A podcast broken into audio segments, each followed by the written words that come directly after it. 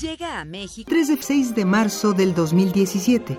Invita a la UNAM a través de su Facultad de Ingeniería. Tacuba 5, Centro Histórico. La feria del libro más antigua del país. Recuerda, más libros, más libres.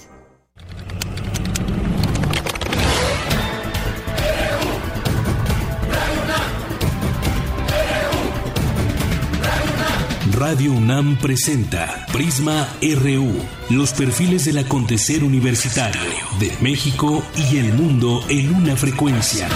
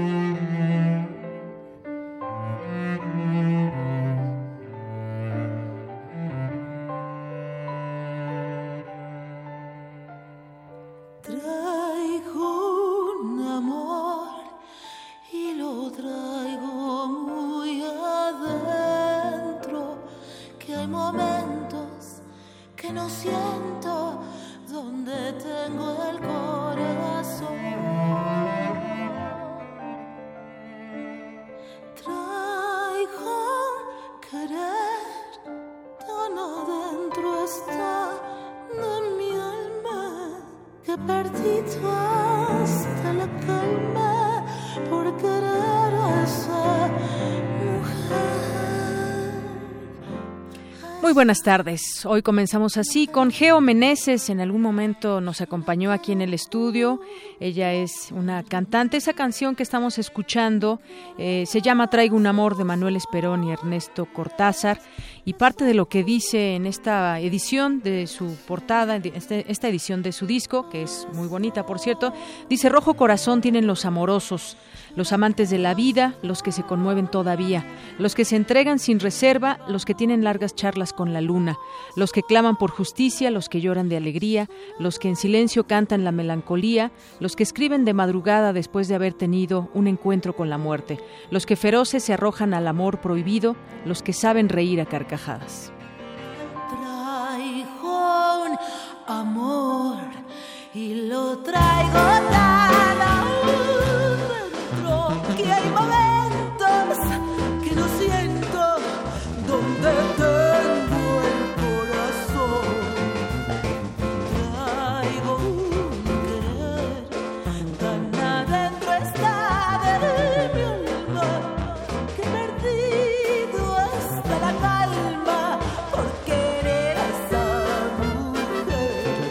Así arrancamos hoy. Gracias por estar con nosotros y sintonizarnos a través del 96.1 de FM Radio UNAM.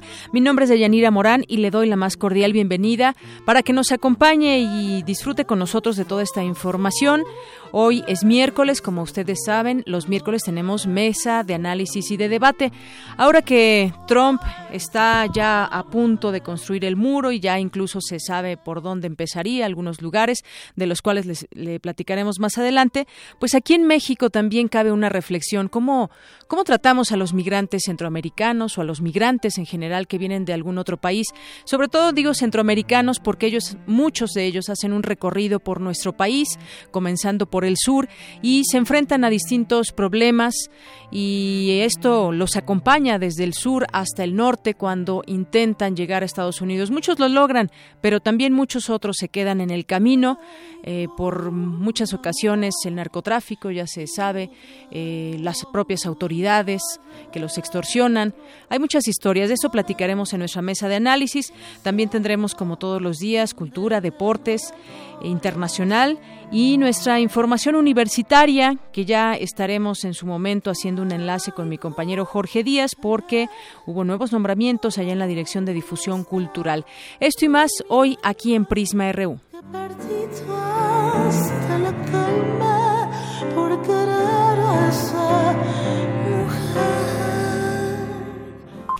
Portada RU.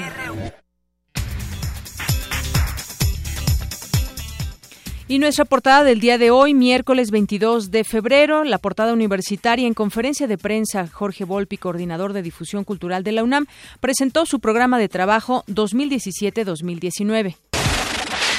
Danton Basaldúa, estudiante de octavo semestre de Ingeniería en Telecomunicaciones en la Facultad de Ingeniería de la UNAM, fue nombrado como uno de los cuatro líderes emergentes del sector espacial de la ONU.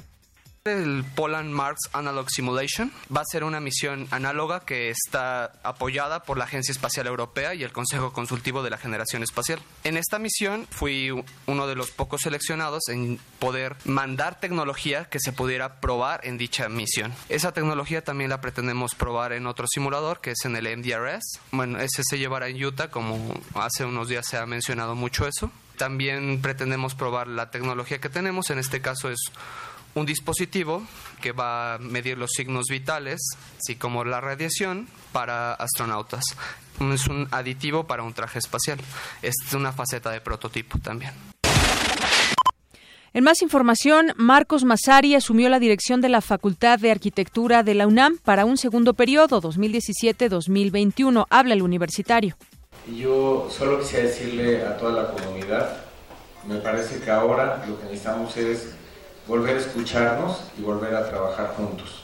Esto implicará una visita a todas y cada una de las comunidades, porque eh, en un segundo periodo creo que no, es, no se requiere que vengan todos a la dirección, como ya sucedió alguna vez. Me parece que ahora lo importante es poder acercarnos y de un plan de trabajo que es el que se presentó, poder generar un plan de desarrollo por parte de la facultad en el marco del plan de desarrollo institucional para poder generar un proyecto que sea lo que México necesita, lo que la universidad requiere y para que sigamos siendo la Facultad de Arquitectura un referente a nivel nacional. Y hablando de arquitectura, más adelante tendremos aquí en estudio al arquitecto Felipe Leal. Hay un libro sobre él, sobre su obra, ya comentaremos más adelante. Y al darle posesión del cargo, Leonardo Lomelí, secretario general de la UNAM, expresó el compromiso de la Rectoría para apoyar la gestión del titular de la Facultad de Arquitectura. Le hace extensiva su invitación al maestro Marcos Mazari y le reitera a él y a la Facultad de Arquitectura que para el desempeño de sus funciones, para el cumplimiento del programa de trabajo que propuso ante la Junta de Gobierno, contará con todo el apoyo de la Rectoría y de la, de la Administración Central de la Universidad, incluida por supuesto la Secretaría General. Hoy en nuestra portada nacional, el Gobierno de México incrementó las deportaciones de migrantes centroamericanos hasta en 200%, pese a que en 2016 recibió la cifra más alta de solicitudes de asilo, según denunció Amnistía Internacional. La Ley de Seguridad Interior debe definir un periodo claro para que las Fuerzas Armadas regresen gradualmente a sus cuarteles, afirmó el ombudsman Luis Raúl González Pérez. México no va a aceptar nuevas disposiciones migratorias de Estados Unidos y no dudará en acudir a instancias internacionales como Naciones Unidas para defender los derechos humanos de los migrantes, dijo el canciller Luis Videgaray. El jefe de gobierno de la Ciudad de México, Miguel Ángel Mancera, hizo un llamado a la ONU para que se pronuncie respecto a las políticas migratorias del presidente de Estados Unidos, Donald Trump. El mes pasado, las víctimas de homicidio doloso aumentaron 38%. A continuación, mi compañera Ruth Salazar nos tiene un avance de esta información. Deyanira, buenas tardes. Te informo que en lo que va de la administración, el pasado mes de enero fue el más violento. Más adelante los detalles. El secretario de Estado de Estados Unidos, Rex Tillerson, arribará a la Ciudad de México alrededor de las 5 de la tarde procedente de Washington. También arribará por separado el secretario de Seguridad Nacional de Estados Unidos, John Kelly, procedente de Guatemala. La Asociación Mexicana de la Industria de la Construcción exigió al Gobierno y al Congreso frenar la corrupción que impera en la entrega de contratos para la construcción de obras públicas. En Oaxaca, la regidora suplente del Ayuntamiento de Santa Cruz, Xochocotlán, Gilmay Reina, acusó misoginia y violación de sus derechos políticos al edil Alejandro López, quien se niega a convocar a una sesión de cabildo para instalarla como concejal titular. Y en Chiapas, partidarios de la alcaldesa de Chenaló, Rosa Pérez, recuperaron esta madrugada la alcaldía de Chenaló con el fin de hacerse del control político del lugar en disputa desde hace más de un año. En las 20 escuelas de preescolar, primaria y secundaria ubicadas en la sindicatura de Villajuárez, donde se han suscitado hechos de violencia, se registró este miércoles ausentismo escolar, reflejó la inseguridad. reflejo de la inseguridad. Y según el índice de tráfico TomTom de la ciudad, la Ciudad de México es la capital más congestionada del mundo por segundo año consecutivo. En 2016, en la capital del, del país se elevó 7% respecto a 2015. Hoy en nuestra portada de Economía y Finanzas, ante la volatilidad en los mercados, el Banco de México informó que ofrecerá coberturas cambiarias liquidables en moneda nacional. A continuación, mi compañero Abraham Menchaca nos tiene un avance de esta información. Así es, Deyanira, buenas tardes. Para el doctor José Nabor Cruz, académico del Instituto de Investigaciones Económicas del UNAM, la medida fue acertada, sin embargo, considera que no es suficiente, pues aún no se define la política fiscal que aplicará el nuevo gobierno estadounidense. Más adelante la información.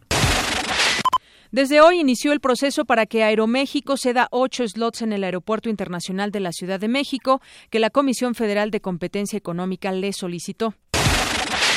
En 2016, la economía mexicana redujo su dinámica de crecimiento con respecto al año anterior, resultado de la contracción que reportaron las actividades industriales. La Auditoría Superior de la Federación detectó anomalías en la Secretaría de Agricultura, Ganadería, Desarrollo Rural, Pesca y Alimentación por 1.569 millones de pesos. Hoy en nuestra portada internacional, la Agencia Espacial de Estados Unidos anunció el hallazgo de siete planetas de tamaño similar al de la Tierra, que fueron encontrados a unos 400 años luz de distancia.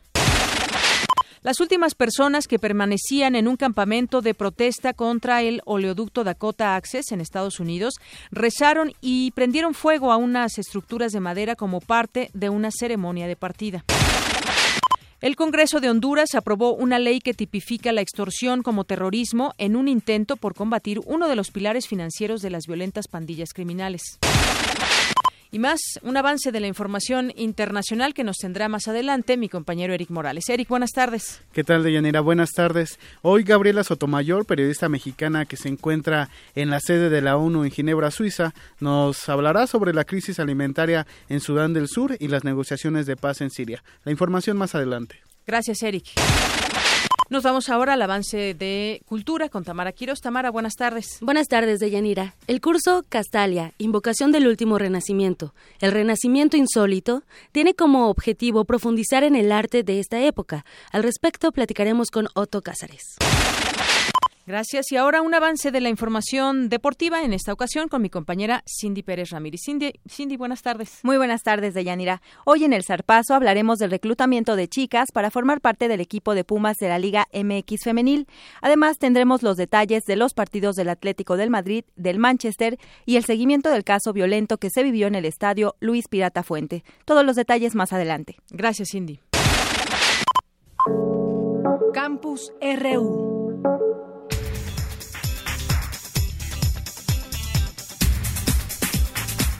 Bien, arrancamos con la información. Eh, recabó mi compañero Abraham Menchaca una opinión sobre un experto universitario sobre este tema de que el Banco de México blinda el peso ante la volatilidad y es que pues ofrecerá a partir del 6 de marzo coberturas cambiarias en un programa por hasta 20 mil millones de dólares. Todo esto con el fin de que empresas, inversionistas se protejan de la volatilidad en el mercado. Eso es lo que se ha informado, pero todos los detalles lo tiene mi compañero, los tiene mi compañero Abraham Menchaca. Adelante, Abraham. ¿Qué tal, Deyanira? Buenas tardes. Ante la actual volatilidad en los mercados, el Banco de México informó que ofrecerá coberturas cambiarias liquidables en moneda nacional hasta por 20 mil millones de dólares. El objetivo es brindar certidumbre financiera para hacer frente a los compromisos en moneda extranjera. Además, el programa busca propiciar un funcionamiento más ordenado del mercado tras la fuerte depreciación del peso. Para el doctor José Nabor Cruz, académico del Instituto de Investigaciones Económicas del UNAM, la medida fue acertada, sin embargo, consideró que no es suficiente pues aún no se define la política fiscal que aplicará el nuevo gobierno estadounidense. Entonces, básicamente, este mecanismo de subastas lo que desea Banjico es darle certidumbre en el mercado de divisas a las empresas mexicanas que tienen que comprar o hacer uso, insisto, de muchos dólares a lo largo del año. Eso inmediatamente hizo que nuestra moneda recuperara terreno frente al dólar, como todavía no tenemos a ciencia cierta los alcances, tanto positivos como negativos, de la política comercial, de la política fiscal, de la política monetaria que lleva a cabo el gobierno de Donald Trump, pues seguramente el peso va a tender a sufrir ciertas eh, depreciaciones y entonces Banjico, así como puede hacer subastas diarias, eh, Banjico efectivamente va a ofrecer ciertas cantidades de dólares al mercado. De Yanira, el investigador explicó que el nuevo instrumento de intervención será liquidable en pesos. Pero las empresas, a través, y eso es muy importante recalcar, no van a ser las empresas directamente, sino las empresas tienen que ir a un banco, a una institución financiera, y va a ser la institución financiera la que le va a decir le va a reportar a Banjico, decir, aquí requiero 100 millones de dólares, 200, 500, mil millones de dólares que está subastando para que esta empresa, insisto, tenga la certidumbre de que en dos meses, cuatro meses, nueve meses, no tiene que pasarse 12 meses, que va a ser el tope que puso Banjico, pues liquide esos dólares a un tipo de cambio fijo. Después del mensaje del Banco Central, el dólar se recuperó 35 centavos y se cotizó en 20 pesos con 35, mismo precio que registró el día que Donald Trump asumió la presidencia de Estados Unidos. Doña hasta aquí la información. Buenas tardes. Gracias, Abraham. Muy buenas tardes. Bueno, pues ahí está esta medida que fue aceptada favorablemente por el mercado y bueno, pues el peso cerró además con una ganancia ayer de 35 centavos respecto al dólar. Vamos a la siguiente información eh, de mi compañera Dulce García. La máxima casa de estudios creó hace unos años una nueva licenciatura que se llama Agrogenómicas. Dulce, cuéntanos. Muy buenas tardes. ¿Qué tal, Deyanira? Muy buenas tardes a ti y al auditorio de Prisma RU. En 2013, la UNAM creó la licenciatura en Ciencias Agrogenómicas que se imparte en la Escuela Nacional de Estudios Superiores, Unidad León. El objetivo es hacer frente a los nuevos retos que los fenómenos naturales, económicos, científicos, políticos y sociales plantean. La doctora Harumi Shimada Beltrán, encargada de la carrera, platicó con Radio UNAM sobre las razones que fundamentaron su creación. Surge porque Ahora, con los métodos que se tienen de laboratorio, se está sacando mucha información al respecto, se están este, sacando las secuencias de los genomas, ¿no? Entonces, es una, una información muy vasta, son este, datos masivos que se tienen que manejar en computadora, no se pueden hacer simplemente estudios en papel, digamos, y eh, la genómica va ligada con la bioinformática. Debido a la gran cantidad de datos que se requiere para manejar un genoma. En esta licenciatura se les da el enfoque hacia plantas. Bueno, no solamente a plantas, sino al entorno de la planta en lo que sería la agricultura. El auge de las ciencias agrogenómicas en los últimos años ha permitido que los conocimientos y las aplicaciones en otras áreas biológicas avancen rápidamente. Esta profesión combina áreas de las ciencias agrícolas con las genómicas desde un enfoque científico y con la clara visión de formar personas capaces de identificar y resolver problemas de producción de alimentos y al mismo tiempo proteger el medio ambiente. Y la idea es que al terminar una licenciatura, estos chicos puedan llenar espacios que se requieren tanto para los posgrados que se sigan especializando por la gran deficiencia que va a haber o que se pretende que va a haber eh, de alimentación, ¿no? Tanto en México como en el mundo. Sabemos que es un problema que, que tenemos que cambiar. La agricultura como está no va a poder continuar, tiene que haber cambios. Tal vez este, la biotecnología no sea la solución eh, puede ser una solución aislada, pero este cambio que tiene que haber en la agricultura se necesita basar en información. La licenciatura en ciencias agrogenómicas tiene un carácter innovador e interdisciplinario donde confluyen diversos campos del conocimiento, tales como genómica y bioinformática, biotecnología, biología celular y molecular y ciencias agrícolas. Otra característica importante es que en el cuarto año de, de la licenciatura no llevan materias. Es un, un año de investigación. El estudiante puede salir, ya sea una institución académica o una empresa a realizar un proyecto de investigación durante todo el semestre o incluso todo el año. Puede llevar algunas materias optativas, pero hay mucha flexibilidad para permitirle la movilidad. De Yanira, auditorio de Prisma RU, el plan de estudios de la licenciatura se cursa en cuatro años con 40 asignaturas y un total de 360 créditos, de los cuales 344 corresponden a asignaturas obligatorias y 16 a asignaturas optativas.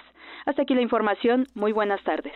Gracias, Dulce. Muy buenas tardes. Bueno, pues ahí está estos temas, áreas biológicas, alimentación. El mundo va cambiando y también hay nuevas necesidades como el caso de la agricultura y esta carrera, esta licenciatura nueva aún de agrogenómicas, pues está dando respuestas también a estas necesidades. Nos vamos ahora con mi compañero Jorge Díaz. Le hablaba de esta conferencia del director de difusión cultural, Jorge Volpi, que pues eh, dio algunos anuncios. Cuéntanos, Jorge. Muy buenas tardes. ¿Cómo estás, Deyanira? Buenas tardes. El Centro Cultural Universitario fue la sede para que el director general de difusión cultural de la UNAM, el maestro Jorge Volpi, presentara el programa de trabajo de esta entidad universitaria para el periodo 2017-2019. Para comenzar, se hizo el anuncio de nuevos nombramientos como el de Ricardo Rafael de la Madrid al frente del Centro Cultural Universitario Tlatelolco, Joaquín Díez Canedo en la Dirección General de Publicaciones y Fomento Editorial, José Wolfer en Casa del Lago, Guadalupe Netel como directora de la revista de la Universidad de México, aunque Ignacio Solares permanecerá como director emérito de la revista. La coreógrafa y bailarina Evoé Sotelo es la nueva directora de danza y una nueva figura que es el Laboratorio de Iniciativas Culturales Universitarias a cargo de Julieta Jiménez Cacho, que se encargará de la creación de pequeñas empresas del arte universitario. El mensaje de Jorge Golpi se centró en los jóvenes para acercarlos a la lectura, la danza, la música, el diseño y todas las artes representadas en la UNAM.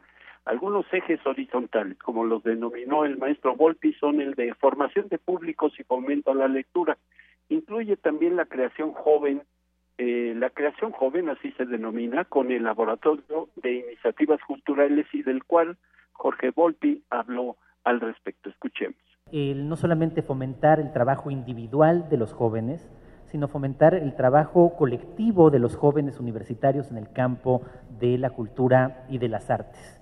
Eh, si continúa faltándonos en México son esas iniciativas permanentes que se trate no solamente de que unos cuantos especialistas o estudiantes de música o de teatro o de danza o que están interesados en hacer una revista o una editorial o una productora de cine o una productora de audiovisual o un despacho de arquitectura eh, se reúnan y empiecen a descubrir por sí mismos las grandes dificultades que representa entrar a la realidad, sino fomentar que se creen estos grupos permanentes, que encontremos un modo adecuado, que eso a, Julieta le importa mucho, de articularlos como grupos permanentes de trabajo, pero también eh, de qué manera estos grupos culturales se pueden insertar en el mercado cultural.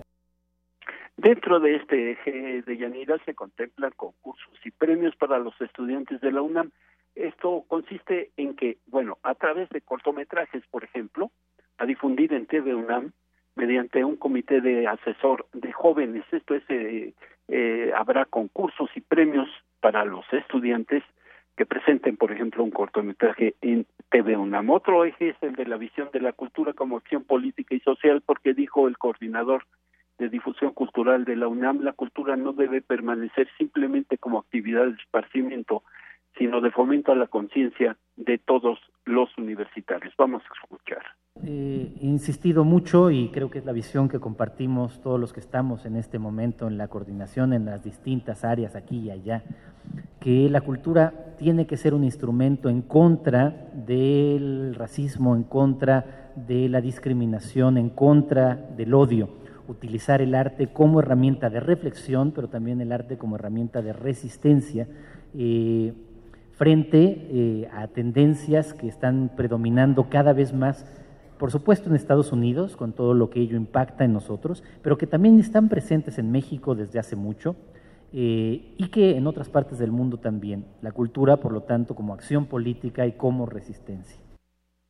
Y otro no menos importante de estos ejes es el de vinculación entre la ciencia, la cultura y el arte, que por mucho tiempo permanecieron separados y hasta antagónicos. Aquí Jorge Golpi destacó que La UNAM, a iniciativa del rector Enrique Graue, ha pugnado por acercar a las diversas disciplinas impartidas en la institución y puso como ejemplo un programa que comenzó apenas y que se desarrolla ya. Se denomina la neurociencia y su aplicación en las actividades del ser humano. Los ejes verticales, como son entre muchos otros la Feria Internacional de Cine de la UNAM, la fiesta del libro y la rosa, el Día Internacional de la Danza, la música contra el olvido, que este año tendrá como tema la quincuagésima conmemoración del movimiento estudiantil del 68. Destacan cuatro, cuatro proyectos especiales como eh, este, el de la el movimiento estudiantil del 68, eh, la celebración de los 40 años del Centro Cultural Universitario y la conmemoración de los 100 años de la Revolución Rusa. Y algo especial, y para finalizar, de Yanira, con relación a los medios universitarios, la coordinación articulará estrategias conjuntas entre TV UNAM y Radio UNAM, y algunas de ellas son la designación del defensor de la audiencia para ambas instituciones, crear sus respectivos manuales de ética y programación e impulsar su modernización tecnológica. ¿Qué quiere decir esto del defensor de la audiencia? Bueno, saber qué es lo que desea escuchar o ver la audiencia y en base a ello eh, desarrollar, los principales manuales y proyectos de programación para impulsar también la modernización tecnológica de ambos medios de la UNAM. Eh, parte del, de la conferencia de prensa que se desarrolló hoy, hace apenas algunos minutos, en el Centro en el Centro Cultural Universitario, nos iba a decir Jorge. Bueno, Jorge, ¿estás ahí? Bueno. Sí, me decías, en, ahí en el Centro Cultural Universitario. Concretamente en el Museo Universitario de Arte Contemporáneo, el MUAC. Muy bien. Muchas gracias, Jorge. Hasta luego. Hasta luego, buenas tardes. Pues sí, buenas noticias, nuevos nombramientos y todo esto que explicaba el, coordinador cultural, pues eh, el tema de la conciencia, la cultura que debe haber contra el racismo, discriminación, eh, odio, el arte como una herramienta de resistencia y también esta vinculación que siempre nunca debe perderse entre la ciencia, la cultura, el arte, todo lo que viene para lo, para este año por lo pronto. Así que, pues eh, enhorabuena para todos los, los nuevos nombramientos y seguimos muy atentos también de estos temas. Queremos escuchar tu voz. Nuestro teléfono en cabina es 55 36 43 39. Queremos conocer tu opinión. Síguenos en Twitter como arroba PrismaRU. Nacional RU. Continuamos con la información nacional ahora que se hablaba de ese tema de ser conscientes de pues todas las expresiones del arte también como una herramienta de resistencia. Y máxime cuando leemos notas como esta se suicida un mexicano en Tijuana tras ser expulsado de Estados Unidos. Guadalupe Olivas Valencia que tenía 46 años intentó cruzar Estados Unidos y fue deportado por tercera ocasión de la Unión Americana. Se suicidó al arrojarse de un puente vehicular a las afueras de la garita El Chaparral en Tijuana. Poco se sabe de su familia, pero ese tipo de casos empiezan pues a preocupar a las autoridades locales apuntan a la necesidad también de que los migrantes tengan tengan la atención la, la oferta de programas que está diciendo el gobierno que tendrán pero sobre todo también atención psicológica cuando sean deportados al país cada cada indocumentado eh, cada persona que es deportada a México tiene una historia. Muchos dejan a su familia en los Estados Unidos y regresan y no tienen aquí nada prácticamente. Otros son el sustento de su familia generado desde allá de Estados Unidos y el venir a México, el regresar a México, pues eh, los mantendrá también en problemas en el sentido de pues no tener un sustento para sus familias. Cada, cada historia es diferente y en este caso esta lamentable noticia de este mexicano que se suicida tras ser deportado. Y bueno, pues eh, en otras cosas, lo que sigue revelando la Auditoría Superior de la Federación es sin duda muy importante porque está detectando no solamente al momento, sino de años atrás, em, varias irregularidades en torno al dinero que ocupan gobiernos y que ocupan eh, funcionarios públicos. En este caso, hoy se da a conocer que la Auditoría, la Auditoría Superior de la Federación detectó operaciones fraudulentas en la instrumentación de programas de la Secretaría de Agricultura, Ganadería, Desarrollo Rural, Pesca y Alimentación, en los que se avalaron operaciones bancarias alteradas, la entrega de facturas falsas y se otorgaron recursos a empresas que no eh, operan o se dedican a otros giros, incluso convenios con la Universidad Autónoma de Zacatecas que subcontrató a personas no aptas y entregó estudios bajados de Internet. Todo ello con un presupuesto daño al erario acumulado de 1.569.7 millones de pesos. Eso es lo que está revelando hoy la Auditoría Superior de la Federación. Como resultado de cinco auditorías forenses realizadas a diversos programas de la Zagarpa, esto en 2015, la dependencia, que arrastra 193 denuncias de hechos ante la Procuraduría General de la República, promovidas justamente por la auditoría, tras detectarse consistentes irregularidades en años anteriores, se confirmaron modus operandi que motivaron que en algunos casos la auditoría solicitara la colaboración del Servicio de Administración Tributaria para ahondar y aclarar las irregularidades fiscales que involucran a varias empresas. Pues eh, la reflexión en este caso sigue la auditoría revelando todos estos malos manejos de dinero. ¿Qué pasa con las autoridades? Hay ya eh, denuncias ante la PGR, pero hasta el momento no se sabe nada. Y pues quienes estaban en ese momento, pues posiblemente ya no estén ahora. ¿En quién recae toda esta responsabilidad? ¿Quién da seguimiento a todo ello, además de la propia auditoría? Es importante que, los, que lo conozcamos, estas informaciones de manera pública y que se comenten, se vea lo que está sucediendo eh, desde el más alto nivel. No se tiene transparencia total hasta el momento, pese a muchos esfuerzos.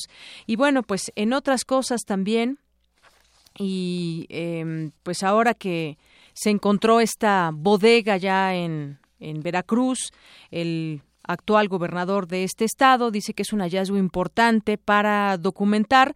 Se está eh, contrastando toda esta información, hay peritos porque hay documentos diarios, sobre todo se han enfocado en estos diarios para ver si realmente son del puño y letra de la, de la esposa de Javier Duarte, como se ha informado, para poderlo analizar, pero según una nueva revelación señala que eh, pues se confirma el vínculo del exgobernador Javier Duarte y su esposa con Moisés Mansur. Hay que recordar que a él se le ha acusado de ser un prestanombres. Entonces, bueno, pues todo esto se tendrá que, clarificar y dar con toda esta investigación que se está haciendo para ver, digo, si no fueron sembrados todas estas cosas. Eh, sería poco creíble, pero pues finalmente las autoridades en las que pues no resta más que confiar nos darán la oportunidad de conocer a dónde llevan todos estos escritos porque su supuestamente desde ahí se revela pues toda una serie de complicidades porque hay teléfonos, nombres, eh, propiedades de esta familia que ya no está en el gobierno y que está prófuga de la justicia. Y bueno, en otras cosas, México no, no dudará en ir a la ONU para defender a mexicanos en Estados Unidos, según dice la Secretaría de Relaciones Exteriores. Enfatiza que México no acepta decisiones unilaterales de otros gobiernos y Luis Videgaray, quien es el secretario de Relaciones Exteriores, advirtió que México no dudará en acudir a organismos como la ONU, particularmente la ONU, para denunciar acciones que toma Estados Unidos. Y bueno, pues aquí muchos se preguntarán, lo anunció antes López Obrador. Desafortunadamente, y lo digo de esa manera, pues la autoridad como que parece va un paso atrás. Esto de Trump se sabe desde hace mucho tiempo y dice que no dudaría en ir a la ONU para defender a mexicanos, según dice eh, la Secretaría de Relaciones Exteriores través de su titular. Y bueno, una información que también mm, tal vez no debería sorprendernos ya mucho de lo que diga Donald Trump, pero la deportación de mexicanos en Estados Unidos comenzará en las prisiones. Esta estrategia de Donald Trump para deportar a tres millones de mexicanos, como lo, lo prometió desde su campaña, comenzaría por los connacionales presos en las cárceles de Estados Unidos, lo cual implica un riesgo social para el país. Esto opina una académica de la UNAM, de la Facultad de Ciencias Políticas y Sociales, eh, eh, Cecilia y más y más Bayona. Y bueno, en este sentido, pues habrá eh, que ver estas declaraciones y también lo que se ha dicho que a todos esos migrantes que están en Estados Unidos los regresarán a México, no importando si son de otros países.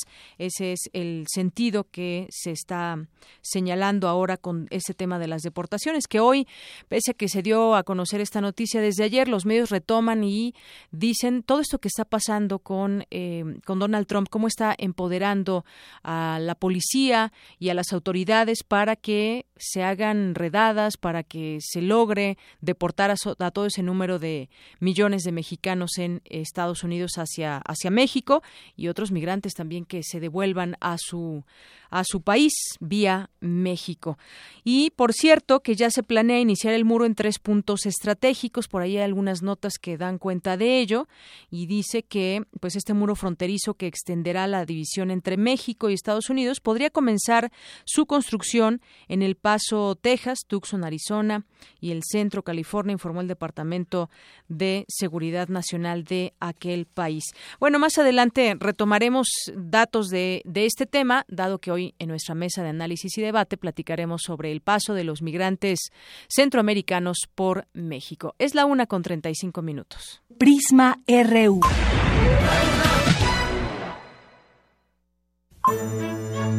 Arte y cultura. El siglo XVI, conocido como Cinquecento, es un heredero del humanismo que funda la estética de lo extraordinario y nunca es menos clásico que cuando piensa que es clásico. Te invitamos a participar en Invocación del Último Renacimiento, el Renacimiento Insólito. Curso a cargo de Otto Cázares, vasto recorrido por el manierismo italiano y el Renacimiento francés. Todos los sábados de marzo, de las 11 a las 14 horas.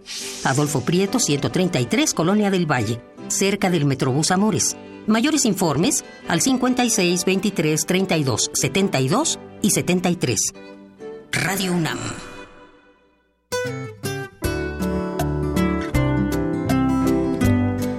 ¿Qué tal, Tamara? Buenas tardes. Adelante. muy buenas tardes. Hoy Hoy vamos a platicar con un artista plástico, ensayista, autor de programas radiofónicos y profesor de la Facultad de Filosofía y Letras de la UNAM. Sin más presentación de Yanira, ¿quién está en cabina? Cuéntanos. Y colaborador, Otto Cáceres, colaborador de Prisma RU. Otto, bienvenido. No es lunes, pero sí miércoles y te tenemos porque nos tienes información importante de un curso. Así es, y eh, en primer lugar, a mí me da mucho gusto visitar estos entrañables micrófonos de Radio UNAM para platicar con ustedes de lo que sea realmente, pero en esta ocasión es para hacerles una invitación para un curso de título La invocación del último renacimiento. Un curso que tendrá lugar en la sala Julián Carrillo los sábados de marzo con horarios de 11 de la mañana a 1 de la tarde. Llegamos al 580. Llegamos al 580, en efecto, es un curso que se centra en la parte última del siglo XVI, es decir, esta etapa estilística que se conoce como el manierismo. Pero por supuesto que para explicar este manierismo tengo que irme atrás y explicar lo que sucede en el 480 con este movimiento intelectual, una reforma pedagógica que conocemos como el humanismo. Y precisamente ahí en el humanismo es de donde vamos a partir para hacer nuestras reflexiones. El humanismo es una reforma pedagógica y una nueva forma de estar en el mundo. Mucho se ha hablado acerca de que el renacimiento con R mayúscula no fue tal, que existen muchos renacimientos, lo cual es verdad existe el renacimiento carolingio y han existido muchos renacimientos que son verdaderamente este brote espiritual a partir de la lectura de los clásicos. Fíjense, hay algo eh, muy curioso. En 1453 cae la ciudad de Bizancio a manos de Mehmed II. Y esto trae como consecuencia que los sabios los eruditos bizantinos tengan que exiliarse. Y muy inteligentemente los florentinos los atraen así y forman la Academia Neoplatónica y empiezan a leerse textos que no habían sido leídos durante miles de años, mil años prácticamente. Y esto trae consigo un brote espiritual, psicológico, artístico de primer orden. Imagínense este dato. Cuando los bizantinos llegan a Italia, traen consigo los textos clásicos griegos y romanos, pero traducidos del árabe. De modo que tienen que retraducirlos al latín. ¿Quién hace estas traducciones del árabe al latín de los textos eh, clásicos? Judíos. De modo que imagínense toda la complejidad de traslación que hay en este ir y venir de los textos, lo que se gana y lo que se pierde. Exactamente, precisamente. O sea, toda esa parte es lo que vamos a ver en el curso. En efecto, eso es lo que vamos a ver. Cuatro jornadas. Cuatro jornadas eh, exhaustivas en las que eh, trato de hacer vasos comunicantes entre las disciplinas, que es lo que suelo hacer en mis intervenciones radiofónicas o incluso en mis clases en la Facultad de Filosofía y Letras. Encontrar los vasos comunicantes. Esto que yo he llamado este un sistema de semejanzas eh, generalmente estudiando filosofía eh, de este periodo, del humanismo neoplatónico, podemos encontrar muchas de las claves para interpretar pinturas o para interpretar eh, poesía o para interpretar estos experimentos teatrales, musicales que dieron forma eventualmente ya en el siglo XVII a lo que conocemos como la ópera. Ahora que mencionas la pintura, en tu bueno, me llamó mucho la atención el, banner o el cartel de, de, este curso, en donde vemos una de una pintura de Archimboldo.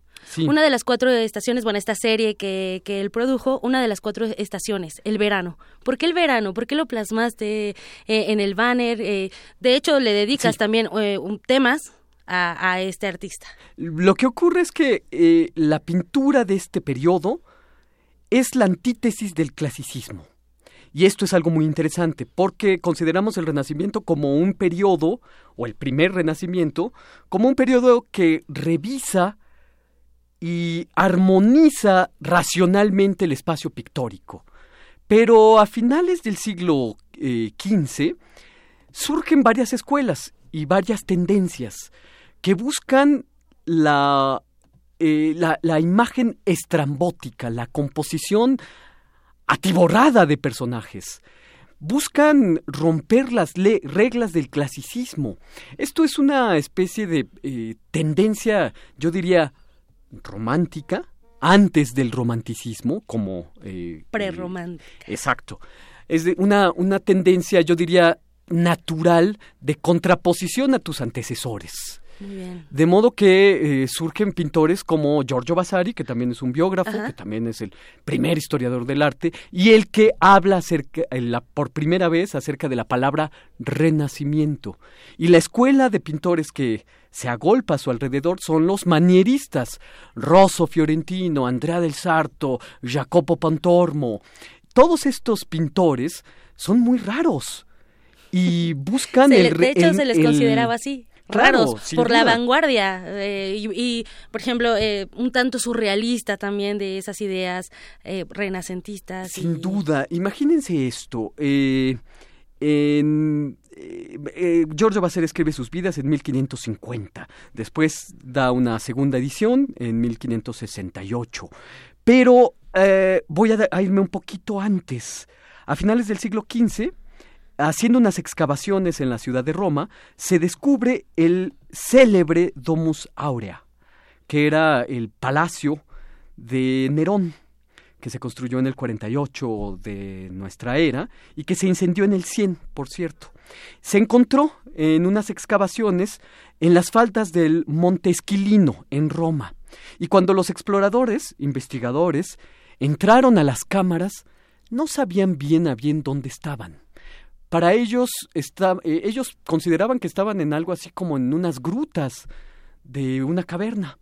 Y lo que pudieron entreverar en la oscuridad eran lo que llamaron grutescos, es decir, unas figuras insignificantes, en el sentido de que no significan nada, sino que más bien eran un juego visual de entrelazamientos, anudamientos, eh, herbóreos, muy raros de ver. Todos estas, eh, los grotescos se volvieron una moda a partir de entonces. Y de hecho, en, unas, en sus últimas obras, Rafael, Rafael Osancio, eh, pinta influido por los grotescos.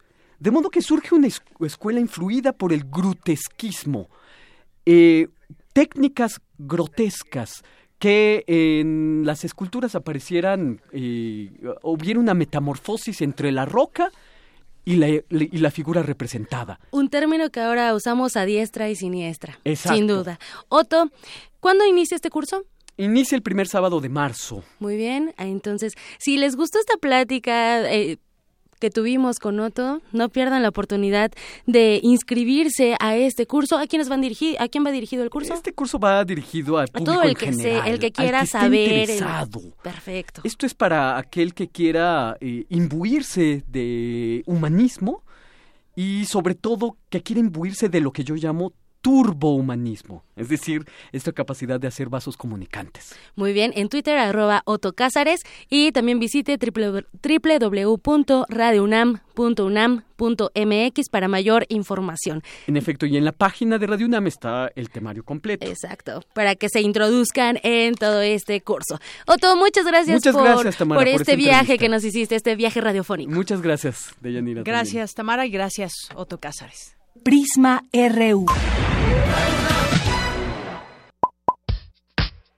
Queremos conocer tu opinión. Síguenos en Twitter como arroba PrismaRU.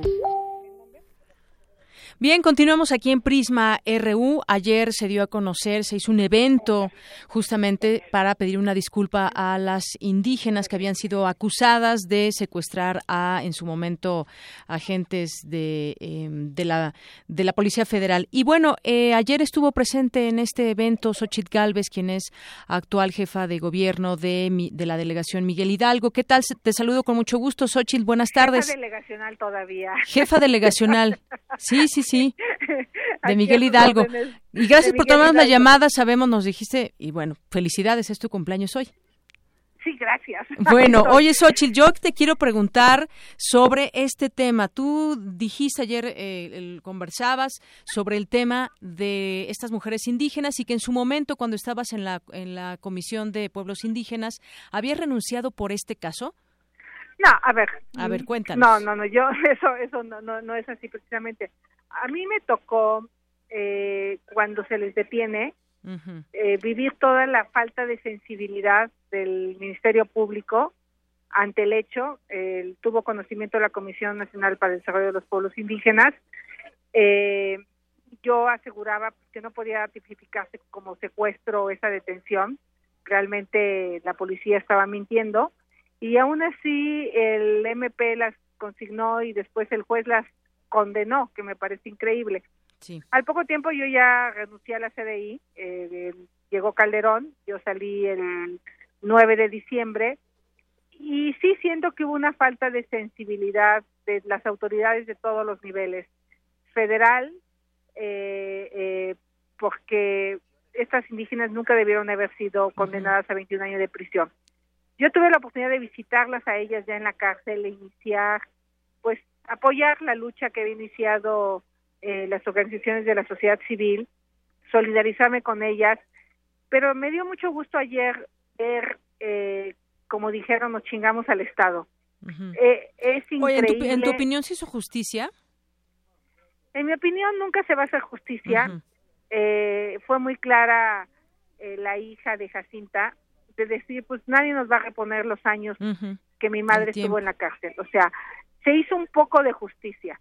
Pero yo creo que Jacinta, Alberta y Teresa no saben lo que indirectamente ellas lograron. O sea, su sacrificio de haber estado tres años eh, sirvió de alguna manera para sensibilizar y visibilizar un tema tan grave como es la discriminación, como es eh, la facilidad con la que la autoridad puede inculpar a gente inocente. Tú te sorprenderías cuántas mujeres indígenas están en la cárcel por eh, cargar marihuana o alguna droga cuando todas muchas de ellas sabemos que ni siquiera sabían lo que llevaban. Entonces, eh, creo que el caso de Jacinta Alberto y Teresa va a hacer que los jueces, que los ministerios públicos sean más cuidadosos con el debido proceso. O sea, no no no es nada más de que dice el federal, oye, me secuestró, no pues a ver, ¿cómo te va a secuestrar una mujer de 1,40 si tú pesas 90 kilos, ¿no? Sí. Este, o tres mujeres, o sea, era una cosa Sí, sí, increíble, absurda y, y como dice, sensibilizó a la gente, y pero sin embargo no hubo sanción para todas las quienes estuvieron involucrados, Xochitl. ¿Cómo le haríamos para fortalecer el marco jurídico para los pueblos indígenas? Pues mira, sigue habiendo muchos pendientes en la reforma constitucional. Tenemos una reforma constitucional incompleta, eh, inconclusa en muchos sentidos. No, no se ha acabado de armonizar los, los usos y costumbres en materia de administración de justicia con el derecho positivo. Por ejemplo, de entrada ellos tuvieron que haber tenido unos traductores, cosa que yo le alegaba en, en aquel entonces al MP. Eh, eh, desafortunadamente te digo, yo ya iba de salida, sí me tocó liberar otros muchos indígenas eh, con pruebas supervinientes, por ejemplo el caso de Isidro Valderrama, que por cierto hace poco lo asesinaron en la Sierra Tarahumara. Sí. Fue muy claro cómo le habían sembrado a Isidro la droga y las armas. Fue clarísimo el tema. Así es, Eh, como eh, pues, sí. eh, por, por una venganza de que les había quitado a los caciques de la Sierra Tarahumara su bosque. Eh, gracias a una confesión de un policía que yo creo que en un momento de arrepentimiento, porque también a Isidro lo habían sentenciado a más de 20 años de prisión. Sí. Me costó mucho trabajo para que el propio procurador entendiera que esa prueba de ese policía era muy importante como prueba superviniente, porque ya se había cerrado el caso. Así es. Logramos que se, que se aceptara. Eh, vino Isidro aquí a Los Pinos, por ejemplo, y lo retraté con Fox, porque tenía amenazas de muerte Isidro. Entonces yo tr- trataba de mandar un mensaje de que Isidro tenía un apoyo desde la presidencia. Bueno, Bien. lo acaban de asesinar hace algunas semanas en Chihuahua, Así es. para que entiendas lo, lo vulnerable que son los indígenas cuando defienden su territorio. Así es, nos queda Entonces, muy claro esta situación desafortunada. entonces yo creo que algo que tendría que entender la autoridad, ya, ya no estoy yo en ese tema, pero me siguen viniendo a buscar. Por ejemplo, ahorita hay un caso de los indígenas de Dios Padre, de cómo de una manera abusiva les quieren quitar parte de su territorio. Eh, escrituras apócrifas, juicios en los tribunales eh, lentos, eh, invasión forzada a sus predios, eh, y ayer estuvieron también, son un poco los que gritaron Sí. lo de Ixmiquilpan, los dos muertos que había habido en Ixmiquilpan. Sí. Eh, eh, y, y, y yo diría que a veces sí pienso que los indígenas están un poco indefensos. Se nos murió pues nuestro ex relator Rodolfo Stabenhagen, Así es. que levantaba la voz, y muchas voces que levantaban la voz en defensa de los pueblos indios se han ido oyendo, el movimiento indígena está un poco desorganizado. Entonces Sí. creo que el caso de Jacinta, Alberta y Teresa podrían ser el aglutinador de, de un nuevo movimiento.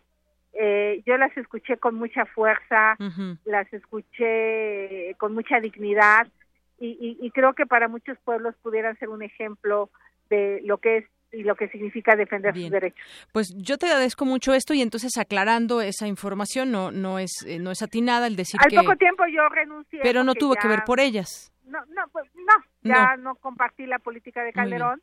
Hubo una reducción de dos mil millones de pesos Fue por presupuesto. al presupuesto de los indígenas y yo me fui. Bueno, ¿no? Xochitl, muchas gracias. Y por último, pues te pregunto, eh, ¿sigues en tu, en tu, en el punto en donde habías dicho cuando, antes de que fueras jefa delegacional de, de Miguel Hidalgo, que no te vas a lanzar a- al gobierno capitalino? Mira, yo sigo en el punto de decir que es un error que la clase política esté pensando en el siguiente Espacio.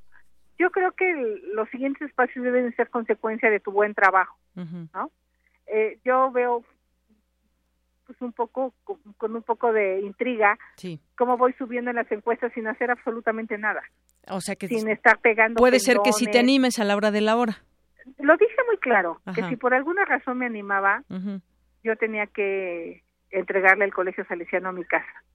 Así es. Este, sí, recordemos eso. Entonces, yo creo que no. Este, entonces. Para que para que por hocicona eh, lo hiciera. yo en este momento creo que no está en mi plan, no está en mi mente, no está en mi día a día. Lo que está en mi mente y en mi día a día, porque estoy en el miércoles ciudadano, sí. que recibo decenas de vecinos todos los miércoles, pues es seguir resolviendo problemas. Muy bien. Bueno, pues, gracias. Xochitl, muchas gracias. Un abrazo. Hasta luego. Buenas tardes. Xochil Gálvez, jefa delegacional de Miguel Hidalgo y excoordinadora general de la Oficina de Presidencia para Asuntos Indígenas durante el sexenio de, de Vicente Fox. Y bueno, justamente el Vox Populi es sobre este tema. Ayer dábamos cuenta de esta información. ¿Qué opinan ustedes acerca de esta disculpa? ¿Basta una disculpa a las indígenas? Y esto fue lo que algunas personas respondieron a los micrófonos de Prisma RU.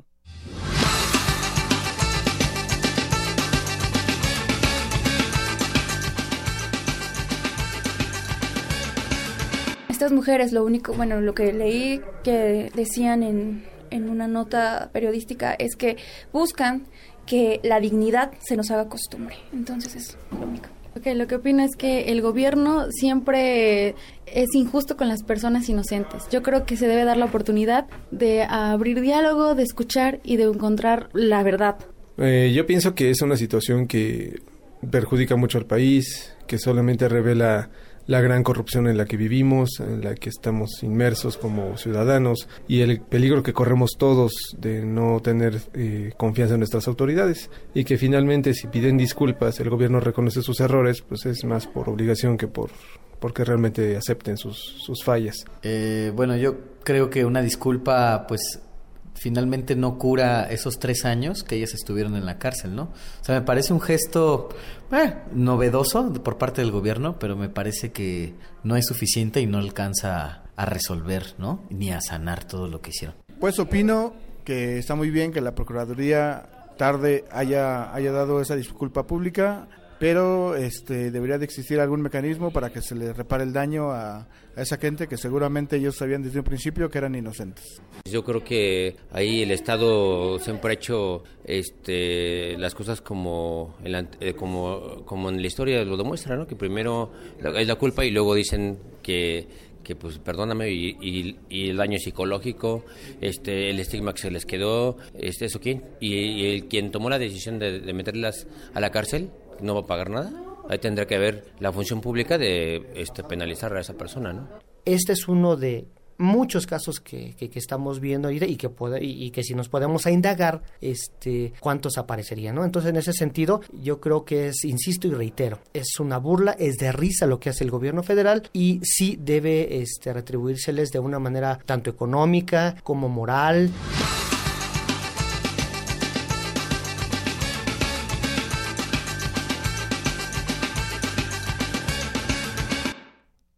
Bien, pues continuamos aquí en Prisma RU y me da muchísimo gusto recibir aquí en cabina al arquitecto Felipe Leal.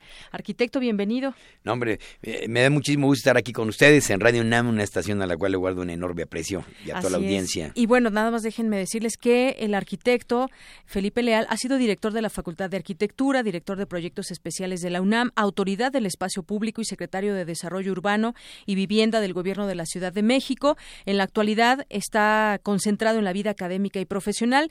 Es divulgador incansable de la arquitectura. Durante 18 años condujo el programa La Arquitectura en el, Espacio y en el Tiempo de Radio UNAM y recientemente realizó una serie de programas de televisión y artículos periodísticos, siempre con la preocupación y el interés de encontrar plataformas para que las personas conozcan más sobre arquitectura. ¿Y por qué cuento todo esto? Porque justamente se ve esa arquitectura en muchos espacios de la ciudad, en muchos espacios de la universidad, justamente aquí en Radio UNAM. Y se acaba de presentar este libro, Arquitecto, que lleva su nombre, Felipe Leal, y podemos encontrar muchas cosas, entre ellas cómo hablan de usted otros arquitectos y que esto nos lleva, eh, decían algunos, es que esto de arquitecto urbano, como muchas personas lo, lo llaman, pues quedaría corto con respecto a todo lo que ha hecho. Platíqueme un poco de este libro y bueno, me decía que le fue muy bien ayer en el MOAC en la presentación. Así es. el libro es un es una editorial eh, colombiana, es la editorial Fue publicado por esta editorial, y forma parte de una colección que se llama Somos Sur. Es importante ubicarlo dentro de qué colección está este libro. Somos Sur, porque es una reafirmación precisamente de lo que la cultura de, de Iberoamérica, en términos generales, sobre todo Latinoamérica, ha hecho en, relación a la arquitectura. Surgió esta colección porque la mayor parte de los libros de arquitectura eh, eran de carácter, eran norteamericanos, europeos o asiáticos. Y no se conocía y no se daba a, difundir la arquitectura de Latinoamérica. Entonces, este, en este, con este espíritu, un grupo de editores colombianos iniciaron esta aventura de hacer una colección para publicar a los arquitectos latinoamericanos.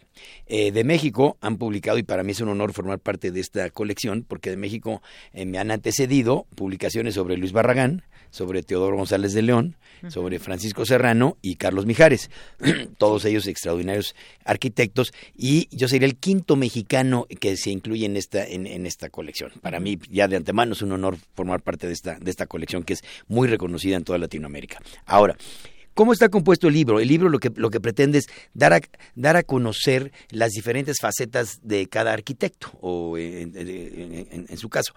Y en, lo que les interesó a los editores es que mi obra se divide en varios este, rubros. Uno es los estudios y viviendas para, para artistas y para creadores. En una época de mi vida, y bueno, lo sigo haciendo ahora de nuevo, este, he hecho estudios para literatos, para fotógrafos, para, para este, artistas plásticos, como el estudio Vicente Rojo o el estudio para Gabriel García Márquez, eh, entre otros. Y, y eso te da una condición de manejar en cierta escala como si fueras un sastre o un psicoanalista con los, con los usuarios.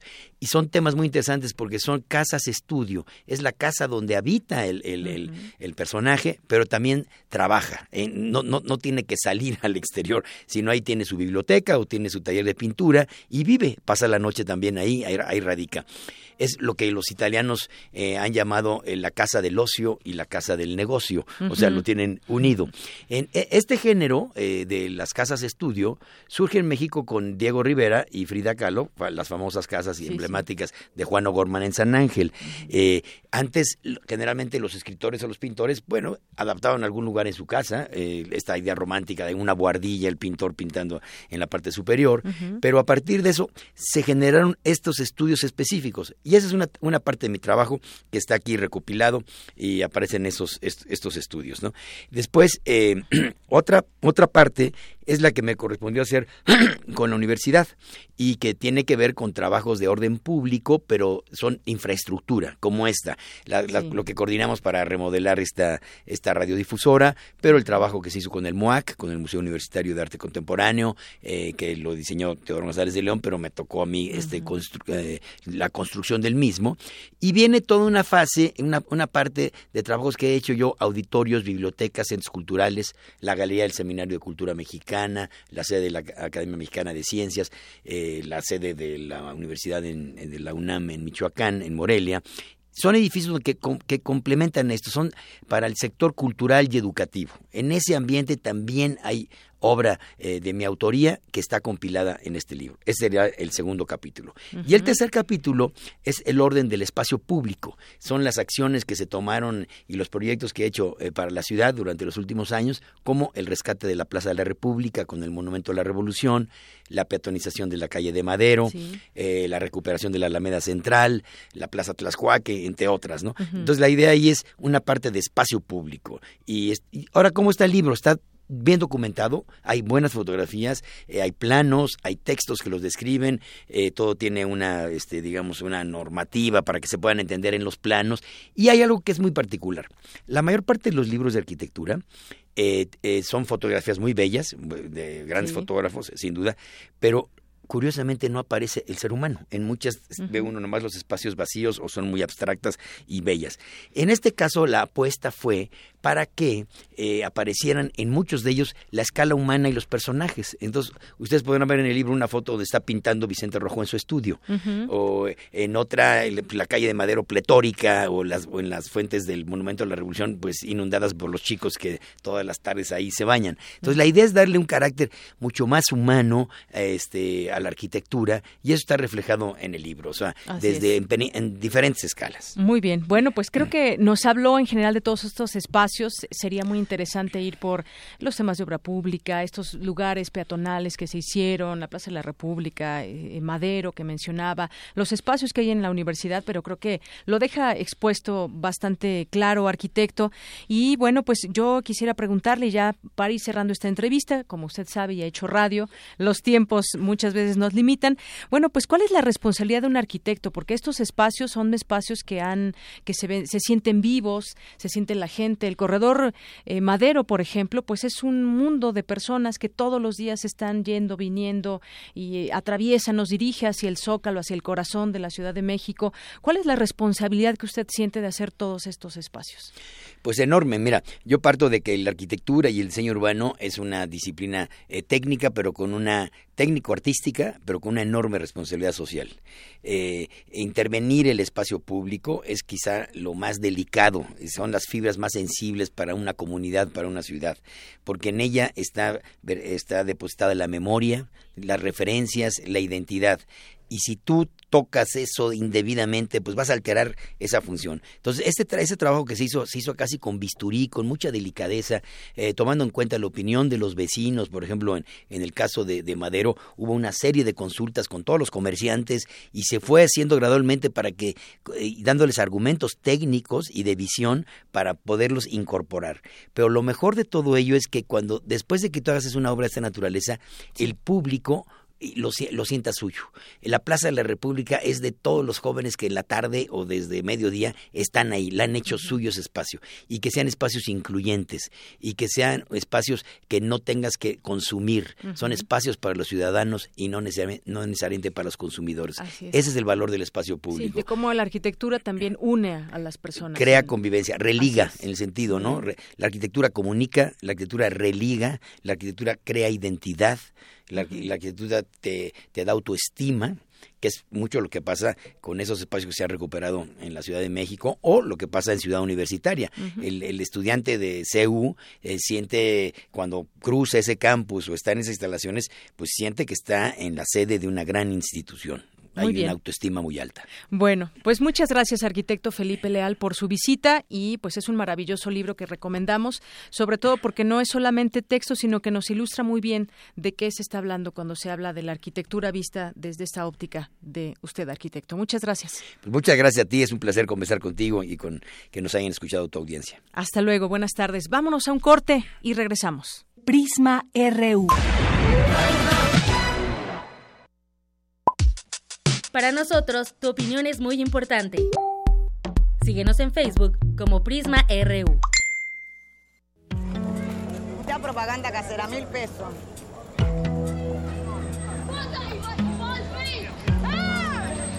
Of your country. Accordingly. No importa de dónde eres, qué idioma hablas, ni cuál es tu color de piel. Tus derechos humanos son universales y deben ser respetados. Conoce cuáles son y cómo protegerlos en un programa de análisis y reflexión sobre este tema con Diego Guerrero. Derecho a debate. En la cultura de la legalidad participamos todos. Te invitamos a una mesa de discusión con estudiantes universitarios y especialistas todos los lunes a las 10.05 de la mañana. Por el 96.1 FM. Radio UNAM. Habla Ricardo Anaya. Regresó el PRI y México no va por el camino correcto. La economía va mal, la violencia aumenta, la corrupción está peor que nunca. El PRI se tiene que ir. Y la opción tampoco es López Obrador. De él no hay nada nuevo que decir. Sus locuras han sido, son y seguirán siendo un peligro para nuestro país. Pero contigo y con el PAN sí hay de otra. Ten confianza, somos muchos. Sí se puede. Ya verás. Ricardo Anaya, presidente nacional del PAN. Primer movimiento, un espacio de reflexión y análisis.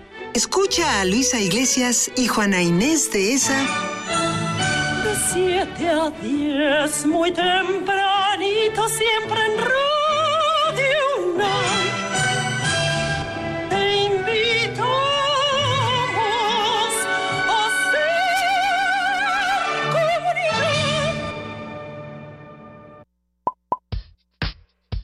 Queremos conocer tu opinión. Síguenos en Twitter como arroba PrismaRU. Y bueno, pues es momento de mandar saludos a quienes nos eh, escriben por redes sociales. Saludos a nuestros seguidores en Twitter, Rubén, Pimentel, Tania EJ, Mónica Roldán, Braulio Jiménez y en Facebook, Norma Antunes, Salvador Osvaldo, Ignacio Buendía. José Luis Sánchez nos dice, no nos hagamos bolas, el pedir disculpas por parte del actual procurador aspira a Fiscalía General. Muchas gracias, José Luis Sánchez, por tu eh, comentario a través de Twitter. Para nosotros, tu opinión es muy importante. Síguenos en Facebook como Prisma RU. Zarpazo RU. Bien, y donde quiera que se encuentre le mandamos un saludo a Isaí Morales, pero hoy nos acompaña Cindy Pérez Ramírez en los deportes. ¿Qué tal, Cindy? Bienvenida, buenas tardes. Muchísimas gracias, es un gusto estar con ustedes con la información deportiva, pues como lo dijiste, a nombre de nuestro compañero Isaí Morales. Iniciamos con la información. La pentatleta universitaria de 17 años, Melissa Mireles, representará a la UNAM en el Campeonato Mundial Sub-19 que se realizará del 17 al 24 de julio próximo en Praga, República Checa. Mireles consiguió el pase tras adjudicarse la plata en el Campeonato Nacional de la especialidad en la categoría juvenil A. En el pentatlón moderno, los deportistas compiten en cinco pruebas: equitación, natación, tiro de precisión, esgrima y carrera de campo. En otra información, los representantes de los equipos del Veracruz y los Tigres acudieron a una audiencia con la comisión disciplinaria que investiga los actos violentos sucedidos el viernes pasado en las gradas del estadio Luis Pirata Fuente. Esta pues es la última fase antes de que el organismo de la Federación Mexicana de Fútbol dictamine las sanciones. El presidente de los Tigres, Alejandro Rodríguez, dijo que respetarán la decisión que tome la liga en el caso. Vamos a escucharlo. Nosotros vamos a respetar, como siempre lo hemos hecho, los pronunciamientos de la liga y, jamás voy públicamente a decir qué tipo de sanciones o, si se deben de poner o, el grado de que se deben de poner. No voy a hablar de la forma hasta, hasta que la liga determine. Esa es forma para mí. No pusieron un plazo para determinar eh, cuál va a ser su decisión. Los veracruzanos insisten que los aficionados felinos fueron los que originaron la gresca de Yanira. Pues bueno, ahí las acusaciones serán entre ambos y serán las investigaciones y lo que hay y lo que se puede ver donde no actúa la policía y mucho tendrán que explicar en ese punto, sin Así es. Y pues bueno, hoy los Pumas visitan a los Tigres para jugarse la ida de los cuartos de final de la Conca Champions en el Estadio Universitario de Nuevo León. El técnico de la escuadra, Francisco Palencia, señaló que va con lo mejor del Pedregal. Recordemos que en el Volcán Pumas no gana desde el 25 de enero de 2014, cuando el argentino Martín Bravo firmó un doblete. ¿Qué te parece si escuchamos a Paco Palencia? Por, por, por la gran campaña que hicieron cuando llegaron a la final, pues claro que nosotros siempre vamos a, a, todos, los, todos los, partidos, todos los torneos, los vamos a tomar con la debida seriedad porque nosotros estamos con Pumas. Pumas siempre tiene que encarar todo con mucha seriedad y siempre jugar para ganar. De Yanira, sin duda esta semana será crucial para los Pumas, ya que también se enfrentan el sábado contra el Querétaro en juego de liga. Y el Atlético de Madrid ganó 4-2 este martes en el campo del Bayer Leverkusen en la ida de los octavos de final de la Liga de Campeones. Saúl Níguez abrió el marcador con un gol por la escuadra, le siguió Antoine Griezmann, después tuvimos un penal de Kevin Gameiro y remataron con un tiro de Fernando Torres. El duelo de vuelta entre Atlético de Madrid y Bayer se disputará en el Vicente Calderón el 15 de marzo. ¿Y el Chicharito? ¿Jugó? Sí jugó y de hecho eh, te te comento que está ya empatado con Rafa Márquez como el mexicano con más juegos disputados en la Champions League. Aún no le gana a Hugo Sánchez, entonces seguiremos. Muy bien. Bueno, pues muchas gracias, Cindy. Te escuchamos al rato. Así es, Deyanira. Hasta luego. Hasta luego. Prisma RU. Para nosotros, tu opinión es muy importante. Síguenos en Facebook como Prisma RU. Continuamos las 2 de la tarde con 12 minutos. Hago contacto vía telefónica con Cristina Auerbach. Ella es activista y directora de la organización Familia Pasta de Conchos. ¿Qué tal, Cristina? Bienvenida. Buenas tardes. Buenas tardes, mucho gusto en saludarlos a tus órdenes. Bueno, el domingo pasado se cumplieron 11 años de esa tragedia allá en Pasta de Conchos y bueno, pues obviamente los familiares año con año han recordado, siguen recordando a sus familiares y esa tragedia que sucedió en su momento, pues vimos ahí un poco de las investigaciones y pues a final de cuentas lo difícil que manifestó el gobierno que era entrar y rescatar eh, a los cuerpos de los de los eh, de los mineros. Eh, estos 11 años, ¿cómo cómo llegan las familias y sobre todo que hubo incluso amenazas para que no eh, recordaran esta esta desgracia de los mineros, Cristina? Bueno, mira, a ver, antes de cómo llegan las familias, estas afirmaciones del gobierno de que era muy difícil rescatar a los mineros, déjame decirte que lo hicieron en base a unos peritajes que les entregó Grupo México, que es el dueño de la concesión y de la mina Pasta de Conchos, y esos peritajes eran tan absurdos que afirmaban que el peligro era que al haber agua en la mina y esta estar en contacto con los restos de los mineros, eh, esa agua podía estar contaminada de VIH, de tuberculosis y de hepatitis, y que esa agua iba a contagiar a los rescatistas y los rescatistas a poblaciones enteras.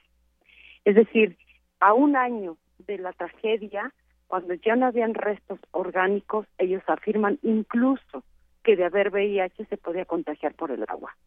Esa fue la razón por la que pararon el rescate en, Pasta de Conchos. Así que las familias cada año que, que, llega eh, no, no están más consoladas, no están más tranquilas, están más indignadas porque han mentido. Esa fue como la verdad histórica en su momento, ¿no?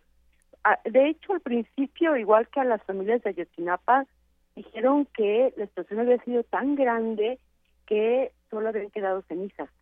Igualito que después dijeron de los de los muchachos de, de Ayotzinapa. Es decir, el gobierno siempre tiene ya como una verdad histórica que decir para justificar lo que no hicieron en su momento, ¿no? Yo, después de 11 años de trabajar en el caso de Pasta de Conchos y de vivir en la región carbonífera y de saber lo que es la extracción minera, yo me pregunto por qué no es difícil sacar carbón, sacar 10 millones de toneladas al año de carbón, y si es difícil sacar los, restos óseos de los mineros. Es decir, es la misma obra. ¿Por qué para sacar carbón si hay inversión y si hay y si arriesgan a los mineros y para sacar los restos no hay inversión y no arriesgan a los mineros? Es decir, lo que el gobierno está diciendo es que solo para las ganancias se arriesga a los mineros, no para rescatar a los muertos. Y obviamente, conforme pasan los años, pues se va volviendo más indignante la situación, ¿no? Así es que bueno que nos, recuerdas todo esto que vivieron las familias, porque si recordamos, y no solamente nos vamos a aquellos eh, en, aquel año donde se dio esta, esta tragedia, pues hubo eh, mucho dolor, sobre todo porque pues las familias estaban desesperadas en un principio por tratar de recuperar a los familiares vivos. Y bueno, pues tras el tiempo que siguió pasando, pues después ya de un tiempo considerable, pues se pensó que ya estarían eh, muertos y en ese sentido pues no se no se rescataron los muertos por esas razones que que, tú comentas, eh, Cristina, y eso es justamente lo que no se debe olvidar. Ahora, pues finalmente con esto eh, concluiría, ¿qué fue lo que les dijeron en esta ocasión las autoridades? ¿Por qué no recordar eh, finalmente, como quieren hacer las familias cada año en este lugar, a, sus familiares? Es que fíjate que eh, eh, también la diferencia de todas las demás sectores agraviados, en el caso de las familias de Pasto de Conchos, nosotros ya pasamos por el mandato de Fox, del de Calderón y del de Peña Nieto, y ninguno de los tres nos ha querido recibir nunca. O sea, imagínate lo, lo terrible que es porque a los de Tenco ya lo recibieron, a las familias de desaparecidos ya lo recibieron, a todos los han recibido menos a nosotros. Y no y no son eh, amenazas directas de las autoridades, incluso aquí están utilizando los medios de comunicación locales de pseudoperiodistas que amenazan y me amenazan a mí eh, eh, por televisión, imagínate, y por radio. Hacen campañas de linchamiento y de amenazas, porque ya no solo es el tema de pasta de conchos, obviamente, ¿no? Hay todo un tema de extracción ilegal de carbón.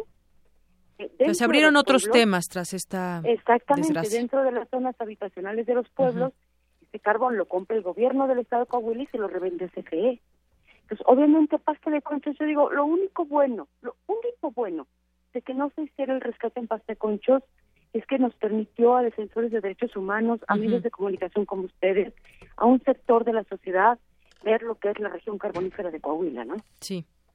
Bueno, pues creo que eso es justamente lo importante después de toda esta este tragedia y este dolor y es importante también recordarlo. Fue el domingo y pues bueno, hoy quisimos platicar contigo justamente sobre este tema y que nos digas cómo se llega a estos 11 años. Pues Cristina Auerbach, muchas gracias por estar con nosotros aquí en Prisma RU de Radio UNAM. Gracias a ustedes. Buenas tardes. Hasta luego. Buenas tardes. Cristina Auerbach es activista y directora de la organización Familia Pasta de Conchos.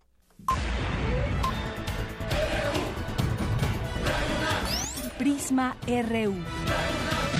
Con Deyanira Morán. Prisma RU.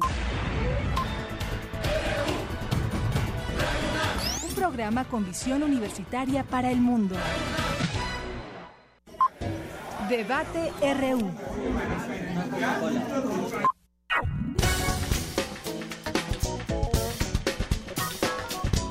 Bien, continuamos aquí en Prisma RU, son las 2 con 18 minutos, hoy es miércoles y ya entramos a nuestra mesa de análisis y debate.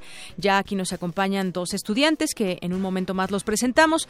Hoy, ¿cómo se trata a los migrantes centroamericanos y de otros países en nuestro país? Para ello vamos a platicar con la doctora Cecilia Imas, académica de la Facultad de Ciencias Políticas y Sociales de la UNAM y especialista en temas migratorios. ¿Qué tal, doctora? Bienvenida, muy buenas tardes. ¿Qué tal? Muy buenas tardes gusto estar con ustedes.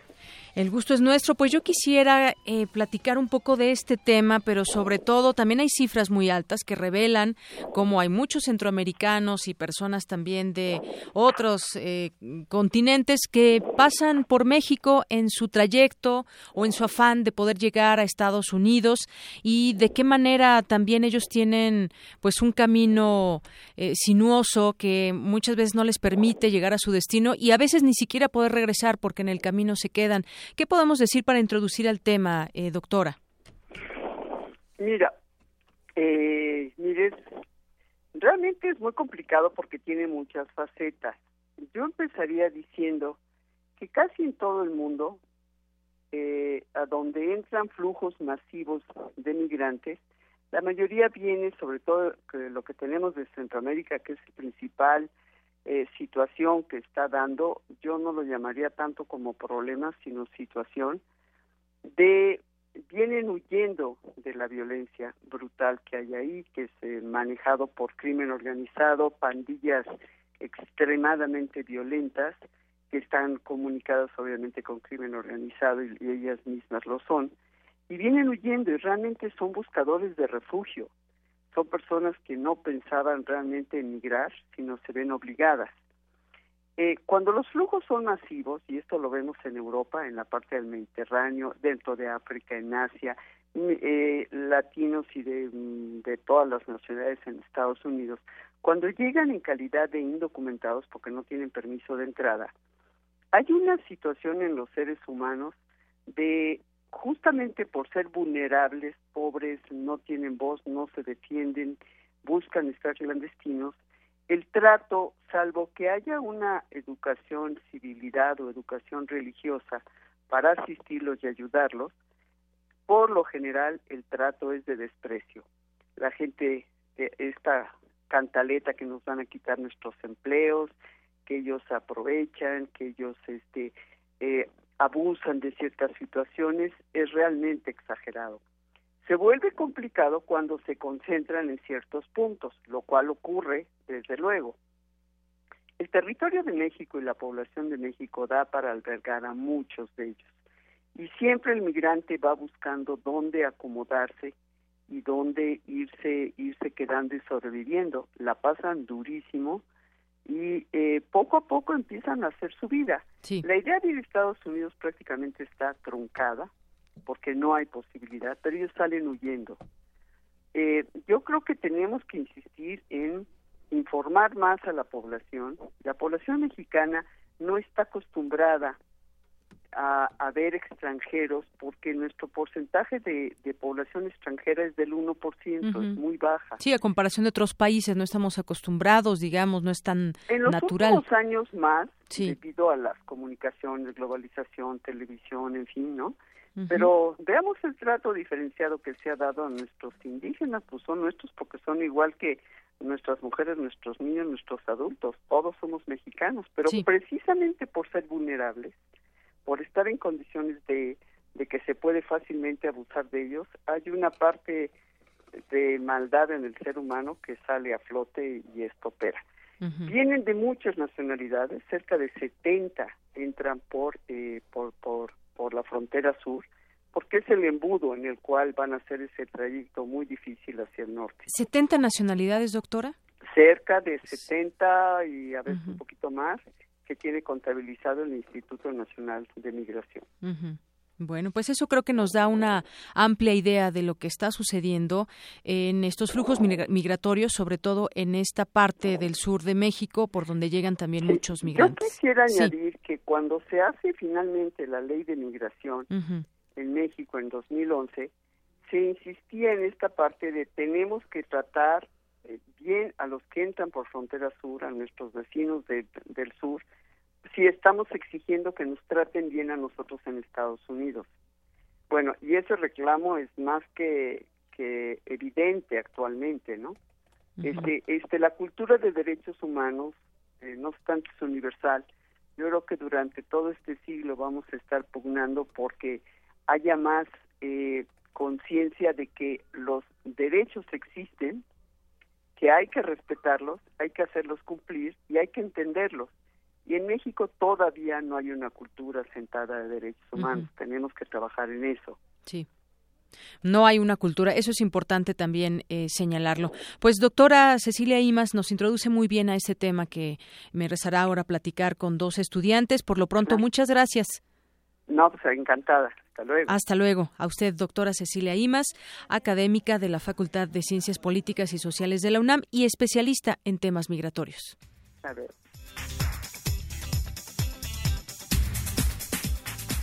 Bueno, pues continuamos esta parte también de la mesa. Importante platicar aquí con Giovanna Crisóstomo Díaz, egresada de la carrera de Relaciones Internacionales de la FESA Catlán. Giovanna, bienvenida. ¿Qué tal? Buenas tardes. Y Javier Augusto de Jesús Contreras Vázquez, estudiante de segundo semestre de la maestría de Derecho de la Facultad de Derecho de la UNAM. De Yanira, buena tarde, gracias. Bienvenidos.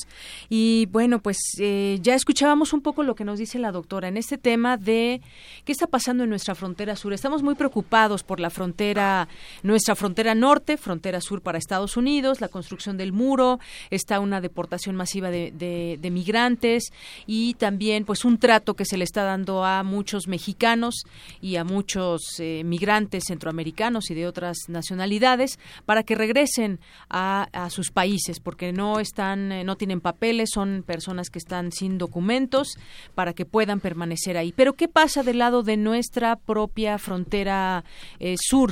Eh, muchos flujos migratorios están entrando. Yo tengo un dato que acaba de dar hace poco Amnistía Internacional y dice el gobierno de México incrementó las deportaciones de migrantes centroamericanos hasta en 200%, pese a que en 2016 recibió la cifra más alta de solicitudes de asilo, es lo que denuncia Amnistía Internacional. Decía la doctora, no estamos acostumbrados muchas veces a ver esas eh, pues mucha gente que sea de otros países, cruzan más o menos aproximadamente 70 nacionalidades.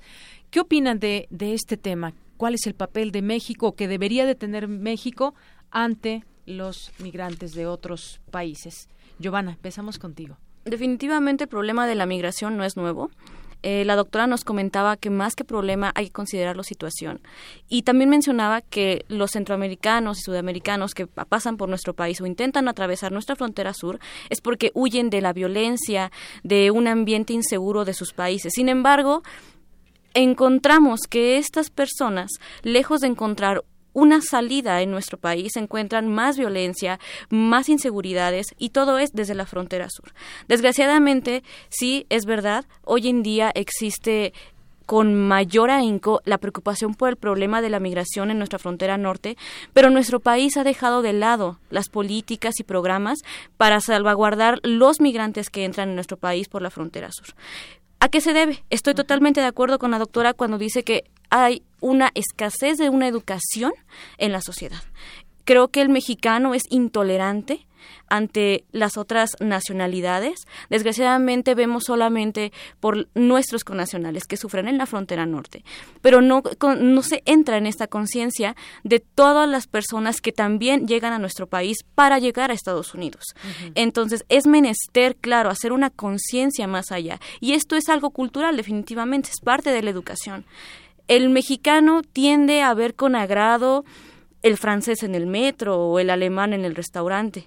Pero si nos encontramos a un hondureño, a un perdón, panameño, bueno, entramos en un problema, en un conflicto, lo cual ya es una yo, yo creo que es una falta de identidad, siendo que compartimos una cultura enorme. Entonces, creo que es puede ser. Somos más similares a ellos. Claro, definitivamente, culturalmente hablando, y, ideológicamente, problemas económicos, sociales, el idioma, la historia.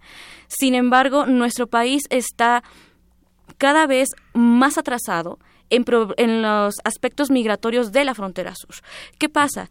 Toda nuestra migración o los programas de migración se están basando en la frontera norte, en nuestros mexicanos en Estados Unidos, por supuesto que son importantes. Y por eso hoy en día estamos tan asustados y tan aterrados con el nuevo gobierno estadounidense. Sin embargo, hemos dejado de lado la frontera sur y debemos debemos estar conscientes que México comparte una frontera no nada más con Estados Unidos, sino también con Belice, también con Guatemala, y eso nos hace un país, no nada más un país que genera migrantes, sino que pasan migrantes. Así es. Muchas gracias, Giovanna. Pues sí, México no habla de, construir un muro en la frontera sur, ni mucho menos, pero ¿de qué habla entonces México cuando de pronto pues esos migrantes son asesinados, extorsionados? ¿Qué pasa con, con ellos, Javier? Adelante. Deyanira, muchas gracias. Buena tarde para todo el auditorio. Yo creo que sí hay un muro. Definitivamente hay un muro. Que no esté hecho con piedras es distinto. Hay un muro de fuego, hay un muro de intolerancia, hay un muro de discriminación y de una violación eh, constante a los derechos humanos. En la doctrina tradicional de los derechos humanos se dice que el único violador de derechos humanos es el Estado. Vamos a partir de ahí. Claro que hay un violador de derechos humanos y es el Estado mexicano.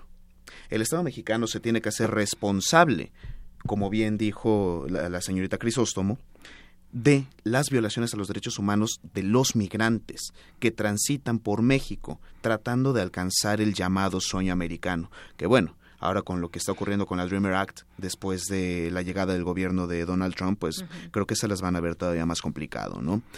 Em, México tiene la responsabilidad no solo de salvaguardar su frontera sur para proteger a los conacionales, para proteger a nuestros paisanos, sino también para proteger a esos migrantes. Ya lo había mencionado la, la doctora Imas, hay un problema de violencia en Centroamérica, inmediatamente en nuestra frontera sur, ya conocemos estos fenómenos como el pandillerismo, la mara salvatrucha y este tipo de problemáticas que empujan a la movilidad de las personas, que los convierten en desplazados. Y tenemos casos dramáticos, no solamente ocurre la migración por tierra, sino también por agua. Eh, estamos habituados a ver en las noticias a estas barquitas que se llegan a hundir en el Mediterráneo o este eh, tratando de alcanzar alguno de los países europeos en busca de refugio, pero eso también pasa aquí. Eso también ocurre en las fronteras, en la frontera sur de México. Y el Estado mexicano, como ya lo ha comentado eh, la doctora Imas, como hizo mención eh, la señorita Crisóstomo, y como tú misma mencionaste en estos datos de Amnistía Internacional, ha aumentado la cantidad de deportaciones. No se trata que el, el, trabajo efectivo del Instituto Nacional de Migración, de las políticas migratorias en México, se ven reflejadas únicamente en las deportaciones, sino en la protección de esos migrantes en las estaciones migratorias, en la compenetración de culturas y tener la posibilidad de entender el fenómeno de violencia que estas personas experimentan por lo que abandonan sus países. No todos van buscando el sueño americano, en buena medida muchos van escapando de esa violencia para por desventura y mala fortuna, encontrarse con una ola de violencia en este mismo país, donde son torturados, donde son violados, donde son asesinados estos personajes. Así es, los migrantes ya de por sí es una, una población o que viene buscando una nueva oportunidad o que viene huyendo de cosas, como bien dices Javier. De pronto, pues esas historias donde empiezan estas narraciones, procuran viajar de noche para así evitar a las autoridades y grupos delictivos que los cazan en diversos puntos del país. A su paso por México los migrantes provenientes de Centroamérica son víctimas de asaltos y violencia. El Bajío no es la excepción. Hay lugares, afortunadamente, en México hay hay, hay gente que pues le, le, da un apoyo a los migrantes, como estas mujeres que les dan comida, que les acercan la comida al, al tren llamado La Bestia, como estos lugares, exactamente las patronas, como estos lugares como el Padre Solalinde que tiene y que hay puntos que son un oasis para el propio migrante que, que viene en este camino eh, tortuoso. ¿Cuál debería ser, eh, Giovanna, desde tu punto de vista, eh, pues la postura de México eh, para entender este problema y cuál también la de una, una sociedad que reclama a Estados Unidos, pero que no, no vemos a esa frontera, no queremos ver a esa frontera del sur? En primer lugar, considero que no debemos olvidar que todos somos seres humanos y que tenemos derechos, por lo tanto, merecemos ser tratados como tal, de una manera digna. Nosotros exigimos, claro, que se trate bien a nuestros connacionales, que no se haga ninguna violación. Sin embargo, también tenemos que pensar en que quienes están allí en la frontera sur también son personas y justamente también van eh, buscando una mejor condición de vida, un, por un mejor trabajo, por huir de la violencia, incluso por alcanzar a un familiar en el otro país. El problema es esto, que se cierra la idea de otras comunidades y nos centramos solamente en lo nuestro. Es necesario hacer una conciencia. Existe programas, claro, que el gobierno mexicano ha intentado implementar en la frontera sur. en el más reciente, en 2014, el programa integral de frontera sur.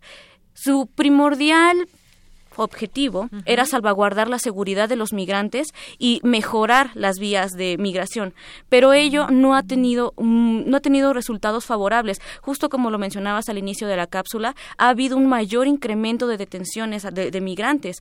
¿Y qué pasa? Que México es un país filtro para aquellos que intentan pasar a Estados Unidos. El problema quizá no sea ese tanto, el problema es las maneras. No existe un buen mecanismo de seguridad que respete los, derechos humanos de los mm, migrantes y que se preocupe por establecer un modelo que también ayude a nuestros connacionales en Estados Unidos. México no puede recomendar un programa que él mismo no ha creado. La intención está, pero no está la, la infraestructura, no está la, el presupuesto, no hay las condiciones para hacerlo, o sí las hay, pero se prefiere utilizar en otra situación. Bueno, pues gracias, Giovanna. Agrego un dato. La frontera sur es una de las fronteras más porosas del mundo. Por cualquier parte se puede ingresar eh, desde donde esté esta frontera con México. Varios, varios lugares. Tan solo en el año pasado fue un promedio de 860 mil personas que pasaron por este camino. Prácticamente el 80% de los migrantes eh, pasan por toda esta, esta zona. Y lo digo por, ¿por qué lo digo? Muchas veces entran por ahí por, por México en la frontera sur, pero los que tienen un poco más de posibilidad toman un vuelo y se quedan en alguna ciudad del norte e intentan llegar a los Estados Unidos. ¿Con qué, con qué cierras, Javier? Bueno, yo creo que hay que marcar esa responsabilidad de Estado. Es un problema público, es un problema del Estado mexicano. Y eso es insalvable. México, después de la reforma en materia de derechos humanos en el 2011, debe acceder, accedió en el supuesto al convencionalismo, este principio de convencionalidad. México, al haber ratificado los tratados de derechos humanos, entre ellos aquellas convenciones que van en contra de la tortura y que protegen los derechos de los migrantes, debe respetarlos y no lo hace.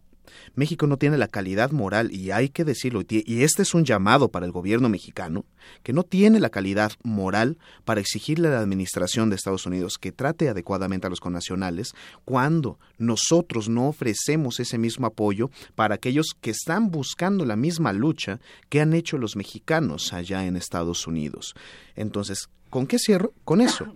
La responsabilidad del Estado mexicano que se debe garantizar y promover la defensa de los derechos humanos, apoyar a las organizaciones de la sociedad civil como las patronas que ayudan a, este, a estos este, inmigrantes, documentados o no, a poder transitar por ese infierno migratorio llamado México.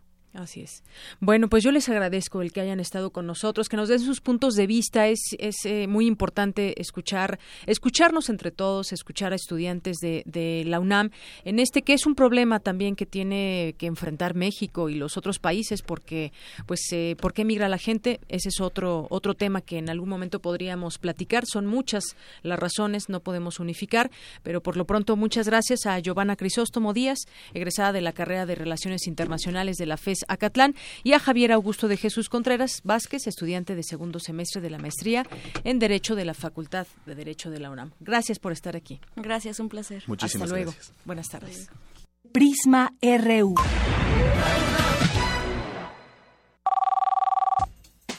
Queremos escuchar tu voz. Nuestro teléfono en cabina es 55 36 43 39. Para nosotros, tu opinión es muy importante. Síguenos en Facebook como Prisma RU. Global RU.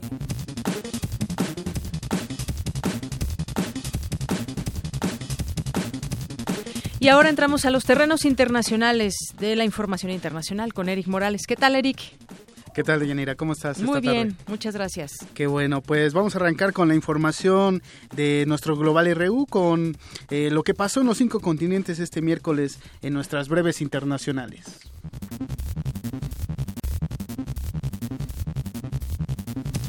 El secretario general de la Organización de Estados Americanos, Luis Almagro, afirmó que Cuba le negó un visado para visitar la isla.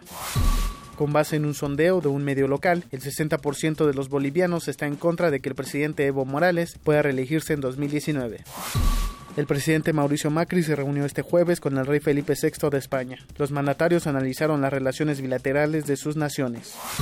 Los servicios secretos alemanes calcularon que 1.600 personas en su país son potencialmente terroristas islamistas. El gobierno ruso pidió al régimen sirio de Bashar al-Assad que detenga los bombardeos durante las negociaciones de paz en la ONU. Turquía eliminó la prohibición del velo islámico en las Fuerzas Armadas de su país.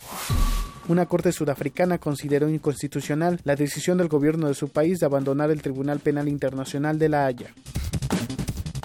Ahí está la información que aconteció este miércoles y precisamente nos vamos a, Europa y Asia, a, a esos límites porque pues mañana se reanudan las conversaciones de paz en Siria que se llevan se llevarán a cabo en la sede de la ONU en Ginebra, Suiza. Hoy Estefan de Mistura, enviado especial de Naciones Unidas para ese país, ofreció una conferencia de prensa al respecto y Gabriela Sotomayor nos tiene el reporte. El enviado especial de la ONU para Siria, Stefan de Mistura, declaró que no espera avances inmediatos en las negociaciones de paz en Ginebra, pero expresó la esperanza de que las partes logren un impulso para hallar un acuerdo. En conferencia de prensa, Stefan de Mistura nos dijo lo siguiente. Uh. Mañana en la mañana tendremos reuniones bilaterales con los que lleguen, ya sea hoy en la tarde y mañana en la mañana.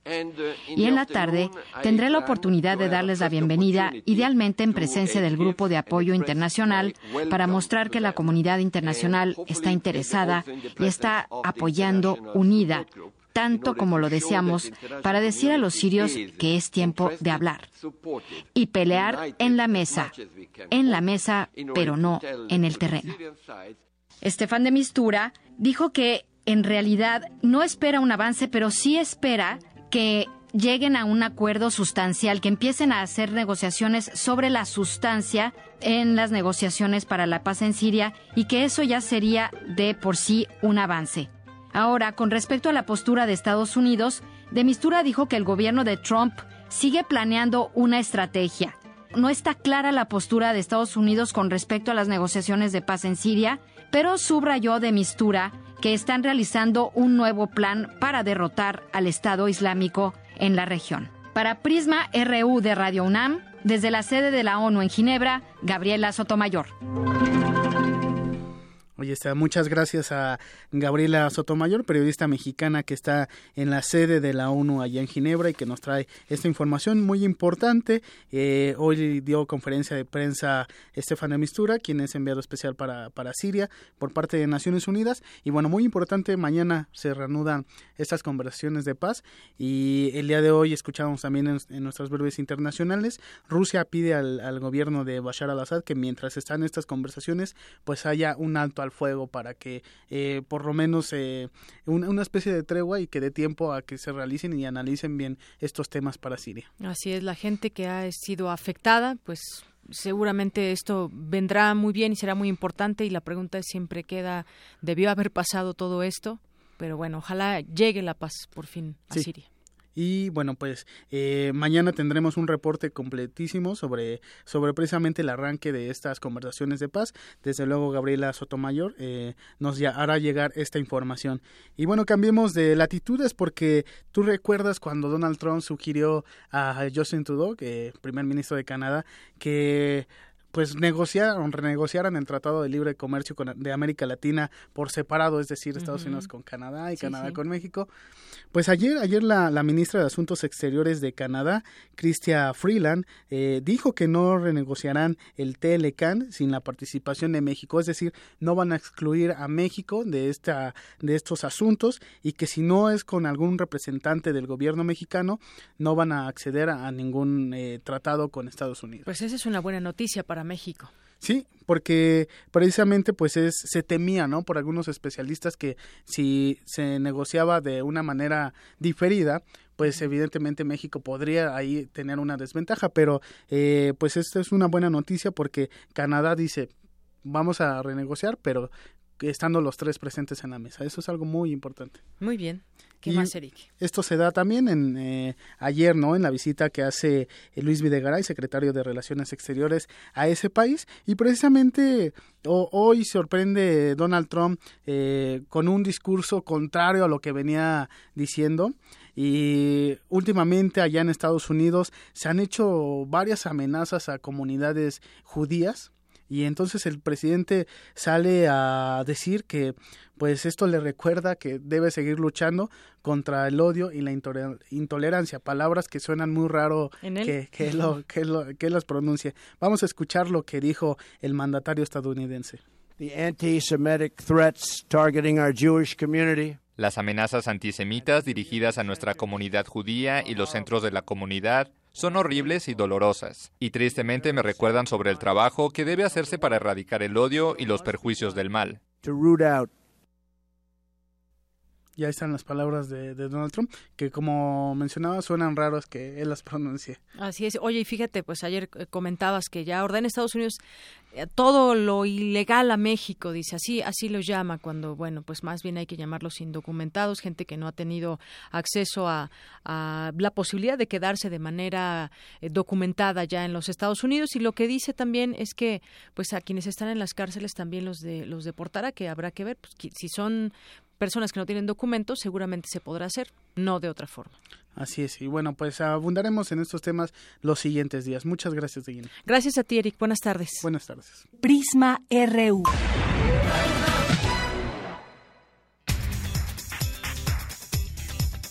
Bien, continuamos ahora con más información de mi compañera Virginia Sánchez. La luz artificial también puede generar contaminación.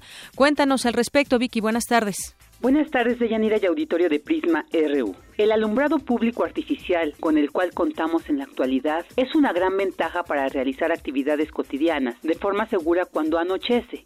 Sin embargo, cuando se excede en su uso e incluso se llega al desperdicio, se genera la contaminación lumínica. Así lo señala Fernando Ávila Castro, investigador del Instituto de Astronomía de la UNAM, sede Ensenada, quien obtuvo el Premio Defensor de los Cielos Oscuros 2016 que otorga la Asociación Internacional de Cielos Oscuros. Aquí en México todo este trabajo de estudiar la contaminación lumínica y prevenirla viene del Observatorio Astronómico Nacional en la Sierra de San Pedro Mártir, en el municipio de Ensenada. Aunque es un sitio muy remoto, lo que favorece tener uno de los mejores cielos oscuros del mundo, pues el crecimiento de las ciudades y poblados vecinos es algo que le preocupa, ya que la luz que escapa de estas ciudades puede viajar cientos de kilómetros iluminando el cielo, pues que hasta el momento permanece completamente oscuro. Y bueno, pues precisamente cómo es posible que la luz de una ciudad pueda viajar tanto. Pues de entrada, si tenemos una iluminación vial, las luminarias de las calles eh, mal diseñadas, mal instaladas, donde la luz escapa por arriba del horizonte, pues puede viajar cientos de kilómetros como mencionábamos por la atmósfera y llegar.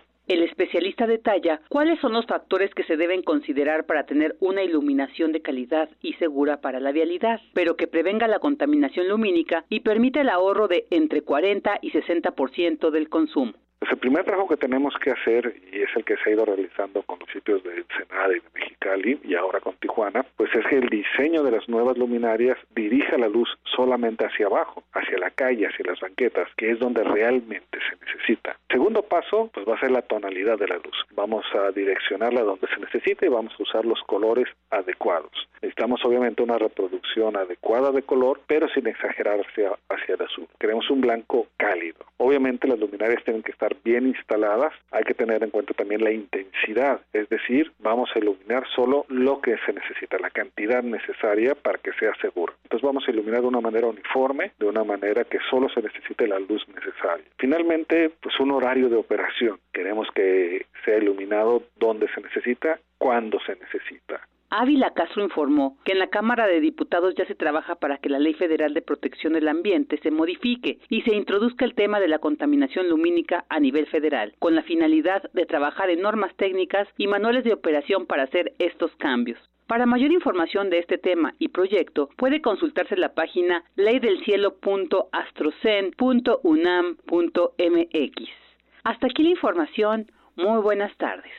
Gracias, Vicky. Muy buenas tardes. Vamos ahora con esta información que preparó mi compañera Ruth Salazar. Un estudio publicado hace unos días señalaba que solo el 30% de los menores en nuestro país eran educados sin violencia. ¿Será? Bueno, pues Ruth Salazar le dio seguimiento a estos datos y nos platica en esta información. Ruth. ¿Qué tal, Leyanira? Buenas tardes. Esta es la información. En México, solo 31% de los niños hasta de 14 años de edad son educados sin violencia. 44% experimenta algún castigo físico y en más de la mitad la disciplina se aplica mediante agresión psicológica, reveló la encuesta nacional de niños, niñas y mujeres 2015, la cual se realizó por primera vez en México. La investigación llevada a cabo por el Fondo de Naciones Unidas para la Infancia y el Instituto Nacional de Salud Pública aportó información sobre aspectos que anteriormente no se habían explorado, como la disciplina y la discapacidad y sus efectos en el crecimiento de los niños. De acuerdo con los datos obtenidos por la encuesta, también se encontró que apenas 35% de los menores de 5 años de edad tienen tres libros infantiles o más. 60% asisten a un programa de educación temprana. Además, 5% de los niños de menos de 5 años se quedan solos o al cuidado de otro menor de 10 años durante más de una hora, por lo menos una vez a la semana. Para la maestra Nelly Tello Peón, académica de la Escuela Nacional de Trabajo Social de la UNAM, la cantidad de niños que supuestamente son educados con violencia es desproporcionada. Explicó que este resultado se debe a la formulación de la pregunta pregunta que se aplicó a los participantes de la encuesta yo creo que es bien importante ver cuál es la metodología que se utilizó y ver cómo se pregunta, porque tiene que ver mucho con la frecuencia. Nosotros no podemos asumir que si alguna vez ha, ha, habido gritos en las familias, eso quiere decir que los niños fueron educados con violencia. Quiere decir un evento que probablemente no fue continuo ni repetido, que fue violento. Por supuesto que hay otras familias en donde se caracteriza por tener eventos violentos en el momento de la educación de los niños y muchas veces sin necesidad de gritos. La especialista agregó que actualmente se podría estar abusando de las etiquetas que estigmatizan la disciplina o los castigos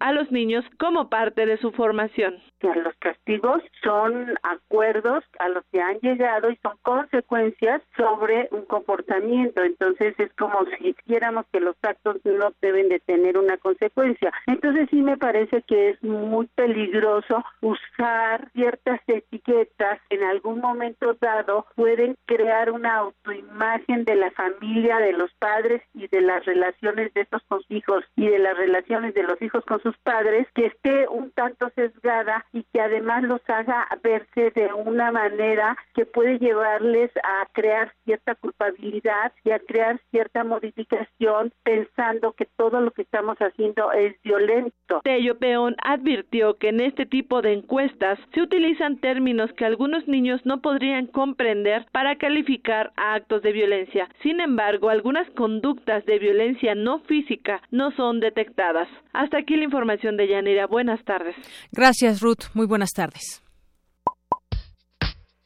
Queremos conocer tu opinión. Síguenos en Twitter como arroba PrismaRU. Arte y cultura. Bien, y nos vamos a esta segunda parte de la cultura, en esta segunda hora más bien, con Tamara Quiroz. Tamara, adelante. Así es, Deyanira. ¿Qué día es hoy? ¿Qué día es hoy? Sí. ¿Miércoles 22? No, Deyanira, es el último miércoles de cada mes. Y como cada Ah, último claro, miércoles claro. de cada mes, los museos nos invitan a participar en sus actividades en horario nocturno. Por ejemplo, el Palacio de la Escuela de Medicina nos invita a la exposición Mundo Engañoso. Este museo se encuentra en República de Brasil, número 33 en el centro histórico. También para esta velada, el Museo Nacional de las Culturas prepara la proyección de dos filmes con temática musical, La historia del blues, The Road to Memphis y Jimi, Jimi Hendrix. El comienzo eh, a las 18 horas y 19.30 horas respectivamente en la sala intermedia. Además, para complementar la noche presentarán el concierto Omni Blues. El Museo Nacional de las Culturas se ubica en Moneda número 13 en la colonia de en la colonia Centro perdón, Histórico. Centro Histórico. De Yanira, ya que estamos en el centro de la ciudad, también los invitamos a que visiten el antiguo colegio de San Ildefonso y en una visita guiada recordan- recorran tres siglos de grabado de la Galería Nacional de Arte de Washington. Una selección de grabados que evocan a los indígenas norteamericanos, paisajes, flora y fauna eventos históricos, guerra y civismo, reflejando la eh, curiosidad de los europeos por un mundo percibido como nuevo y extraño. Hoy, por cierto, se cumplen 30 años de la muerte de Andy Warhol. Les tengo también una efeméride. Pero antes de eso, quiero agradecer mucho a Anaí Trujillo. Hoy se nos va, termina servicio social. No sería esto, no va a ser nada, no va a ser igual sin ella. Muchísimas gracias por su entrega. Ella es quien les contestaba en las redes sociales. Pero bueno, vamos y bueno, a seguir. te, te me en adelantaste, este- pero justamente qué bueno que lo tocas el tema. Gracias, Anaí, por estar aquí. ¿Cuántos? ¿Seis meses? Siete de Siete meses, siete meses estuvo aquí Por apoyándote en las y redes sociales. cosas. Y bueno, pues muchas gracias, Anaí. Anaí, te quiero. Gracias. Nos escuchamos el día de mañana. Les deseo una excelente tarde. Hasta mañana.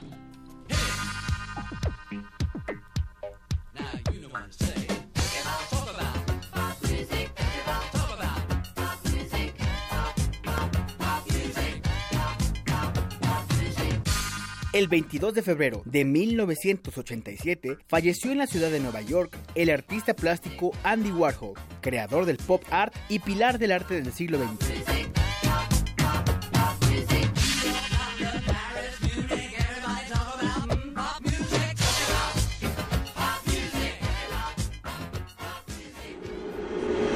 Zarpazo RU.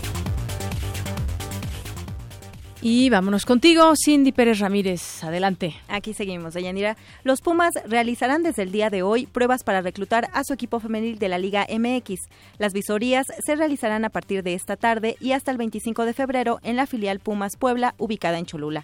Para mayor información, marquen al 2222 60 44 88. 22 22 60 44 88. De todas maneras, vamos a dejar el teléfono en las redes por si gustan más información. Eh, quienes dieron un partidazo fueron los delanteros del Manchester, Radamel El Tigre Falcao y Cunagüero. Ambos contribuyeron al triunfo del Manchester contra el Mónaco con dos goles cada uno, mientras que el quinto estuvo a cargo de Sané. El marcador final quedó 5-3. El Mónaco tendrá que marcar en casa el próximo 15 de marzo al menos dos goles para avanzar a cuartos. Y hoy el Real Madrid se enfrentará al Valencia en un partido que fue aplazado el 18 de diciembre por la participación de los merengues en el Mundial de Clubs de Japón. Para el técnico francés Zinedine Zidane, el encuentro será complicado a pesar de que su rival no ha tenido una buena temporada. Vamos a escucharlo. Pero a mí me gustan los partidos así, eh, con un campo complicado, con la gente que te aprieta. A mí, para, la motivación es bueno para el equipo que recibe, pero es muy bueno también para el equipo que, que viene a jugar el partido. A mí me gustan los, los ambientes. Los jugadores están en campo, hay la seguridad y lo más importante es esto. Luego es un partido de fútbol y nosotros sabemos la, dificultad que vamos a tener, pero estamos preparados al mismo tiempo. El equipo del Rey deberá defender la pelota, ya que desde el 2013 no gana en el Mastella. Y alguien que no la está pasando muy bien es el portero del Sutton United, Wayne Shaw, quien tuvo que dejar el club después de verse involucrado en un supuesto caso de apuestas y, claro, comer un pastel de carne en la banca durante el encuentro ante los Gunners. La Comisión de Apuestas de la Federación Inglesa dio a conocer que la casa de apuestas Zumbets, patrocinadora del equipo de la quinta división inglesa para el duelo frente al Arsenal, ofertó un 8 a 1 a que Show de 146 kilogramos se comía el bocadillo durante el partido. Después de todo, el portero no quedará desempleado ya que la cadena de supermercados Morrison le ofreció un contrato de un año como catador de empanadas profesional. Y bueno, si a alguno de nuestros radioescuchas le sobran 500 mil dólares, pueden comprar el jersey del coreback de los Patriotas Tom Brady que desapareció tras el Super Bowl. 500 mil dólares. Así es. Si alguien tiene por ahí en guardado, idea, en, debajo del colchón, ya sabe qué hacer. Según un reporte policial, la camiseta se evalúa en este monto tras el triunfo histórico por 34-28 sobre los Falcons de Atlanta. Esta es la información deportiva de Yanira. Muy bien, pues muchas gracias. Un robo que cuesta 500 mil dólares. Así es. Gracias, hasta luego. Hasta luego. Ya casi nos vamos, pero ya se encuentra aquí con nosotros mi compañera Virginia Sánchez, que nos tiene lo último de la información. ¿Qué tal, Vicky? Buenas tardes. Hola, ¿qué tal, Deyanira? Muy buenas tardes, al igual al auditorio de Prisma RU. Al participar en la presentación del libro Cárdenas por Cárdenas, escrito por Cuauhtémoc Cárdenas, el rector de la UNAM, Enrique Graue, destacó que Lázaro Cárdenas del Río fue un líder que supo transformar al país con lucidez. A través del estilo íntimo y honesto de los relatos que componen este volumen, se percibe el cariño y la admiración del autor por su padre, sin que por ello se haya abandonado el rigor biográfico, lo que hace de este texto una biografía inédita y fuente de consulta necesaria para estudiar una época y un personaje. El libro tiene la intención de suscitar nuevos trabajos futuros y de proporcionar a quien los realice una versión insospechada del protagonista. El secretario de Economía, Ildefonso Guajardo Villarreal, dijo que México buscará que la renegociación del Tratado de Libre Comercio de América del Norte sea de transformación propositiva y constructiva y buscará la diversificación comercial con Brasil y Argentina para reducir la dependencia y vulnerabilidad de México. En temas internacionales, el vocero de la Casa Blanca, Sean Spicer, informó que el objetivo del viaje que realizarán a México por dos días el secretario de Estado de Estados Unidos, Rex Tillerson, y el secretario de Seguridad Nacional, John Kelly, será mejorar la calidad de vida en ambas naciones, mediante el combate al, narco, mediante el combate al narcotráfico y la promoción del comercio y la inmigración legal. Esta es la información hasta el momento. Muy buenas tardes y provecho. Gracias, gracias Vicky. Muy buenas tardes. Y bueno, pues hoy es un aniversario luctuoso de Antonio Machado y vamos a escuchar para despedirnos cantares con Joan Manuel Serrat. Yo soy de Yanira Morán. Hasta mañana. Buenas tardes. Todo pasa y todo queda, pero lo nuestro es pasar, pasar haciendo camino camino sobre la mar. Nunca perseguir la gloria, ni dejar en la memoria de dos hombres mi canción. Llevamos los mundos sutiles, ingrávidos y gentiles, como pompas de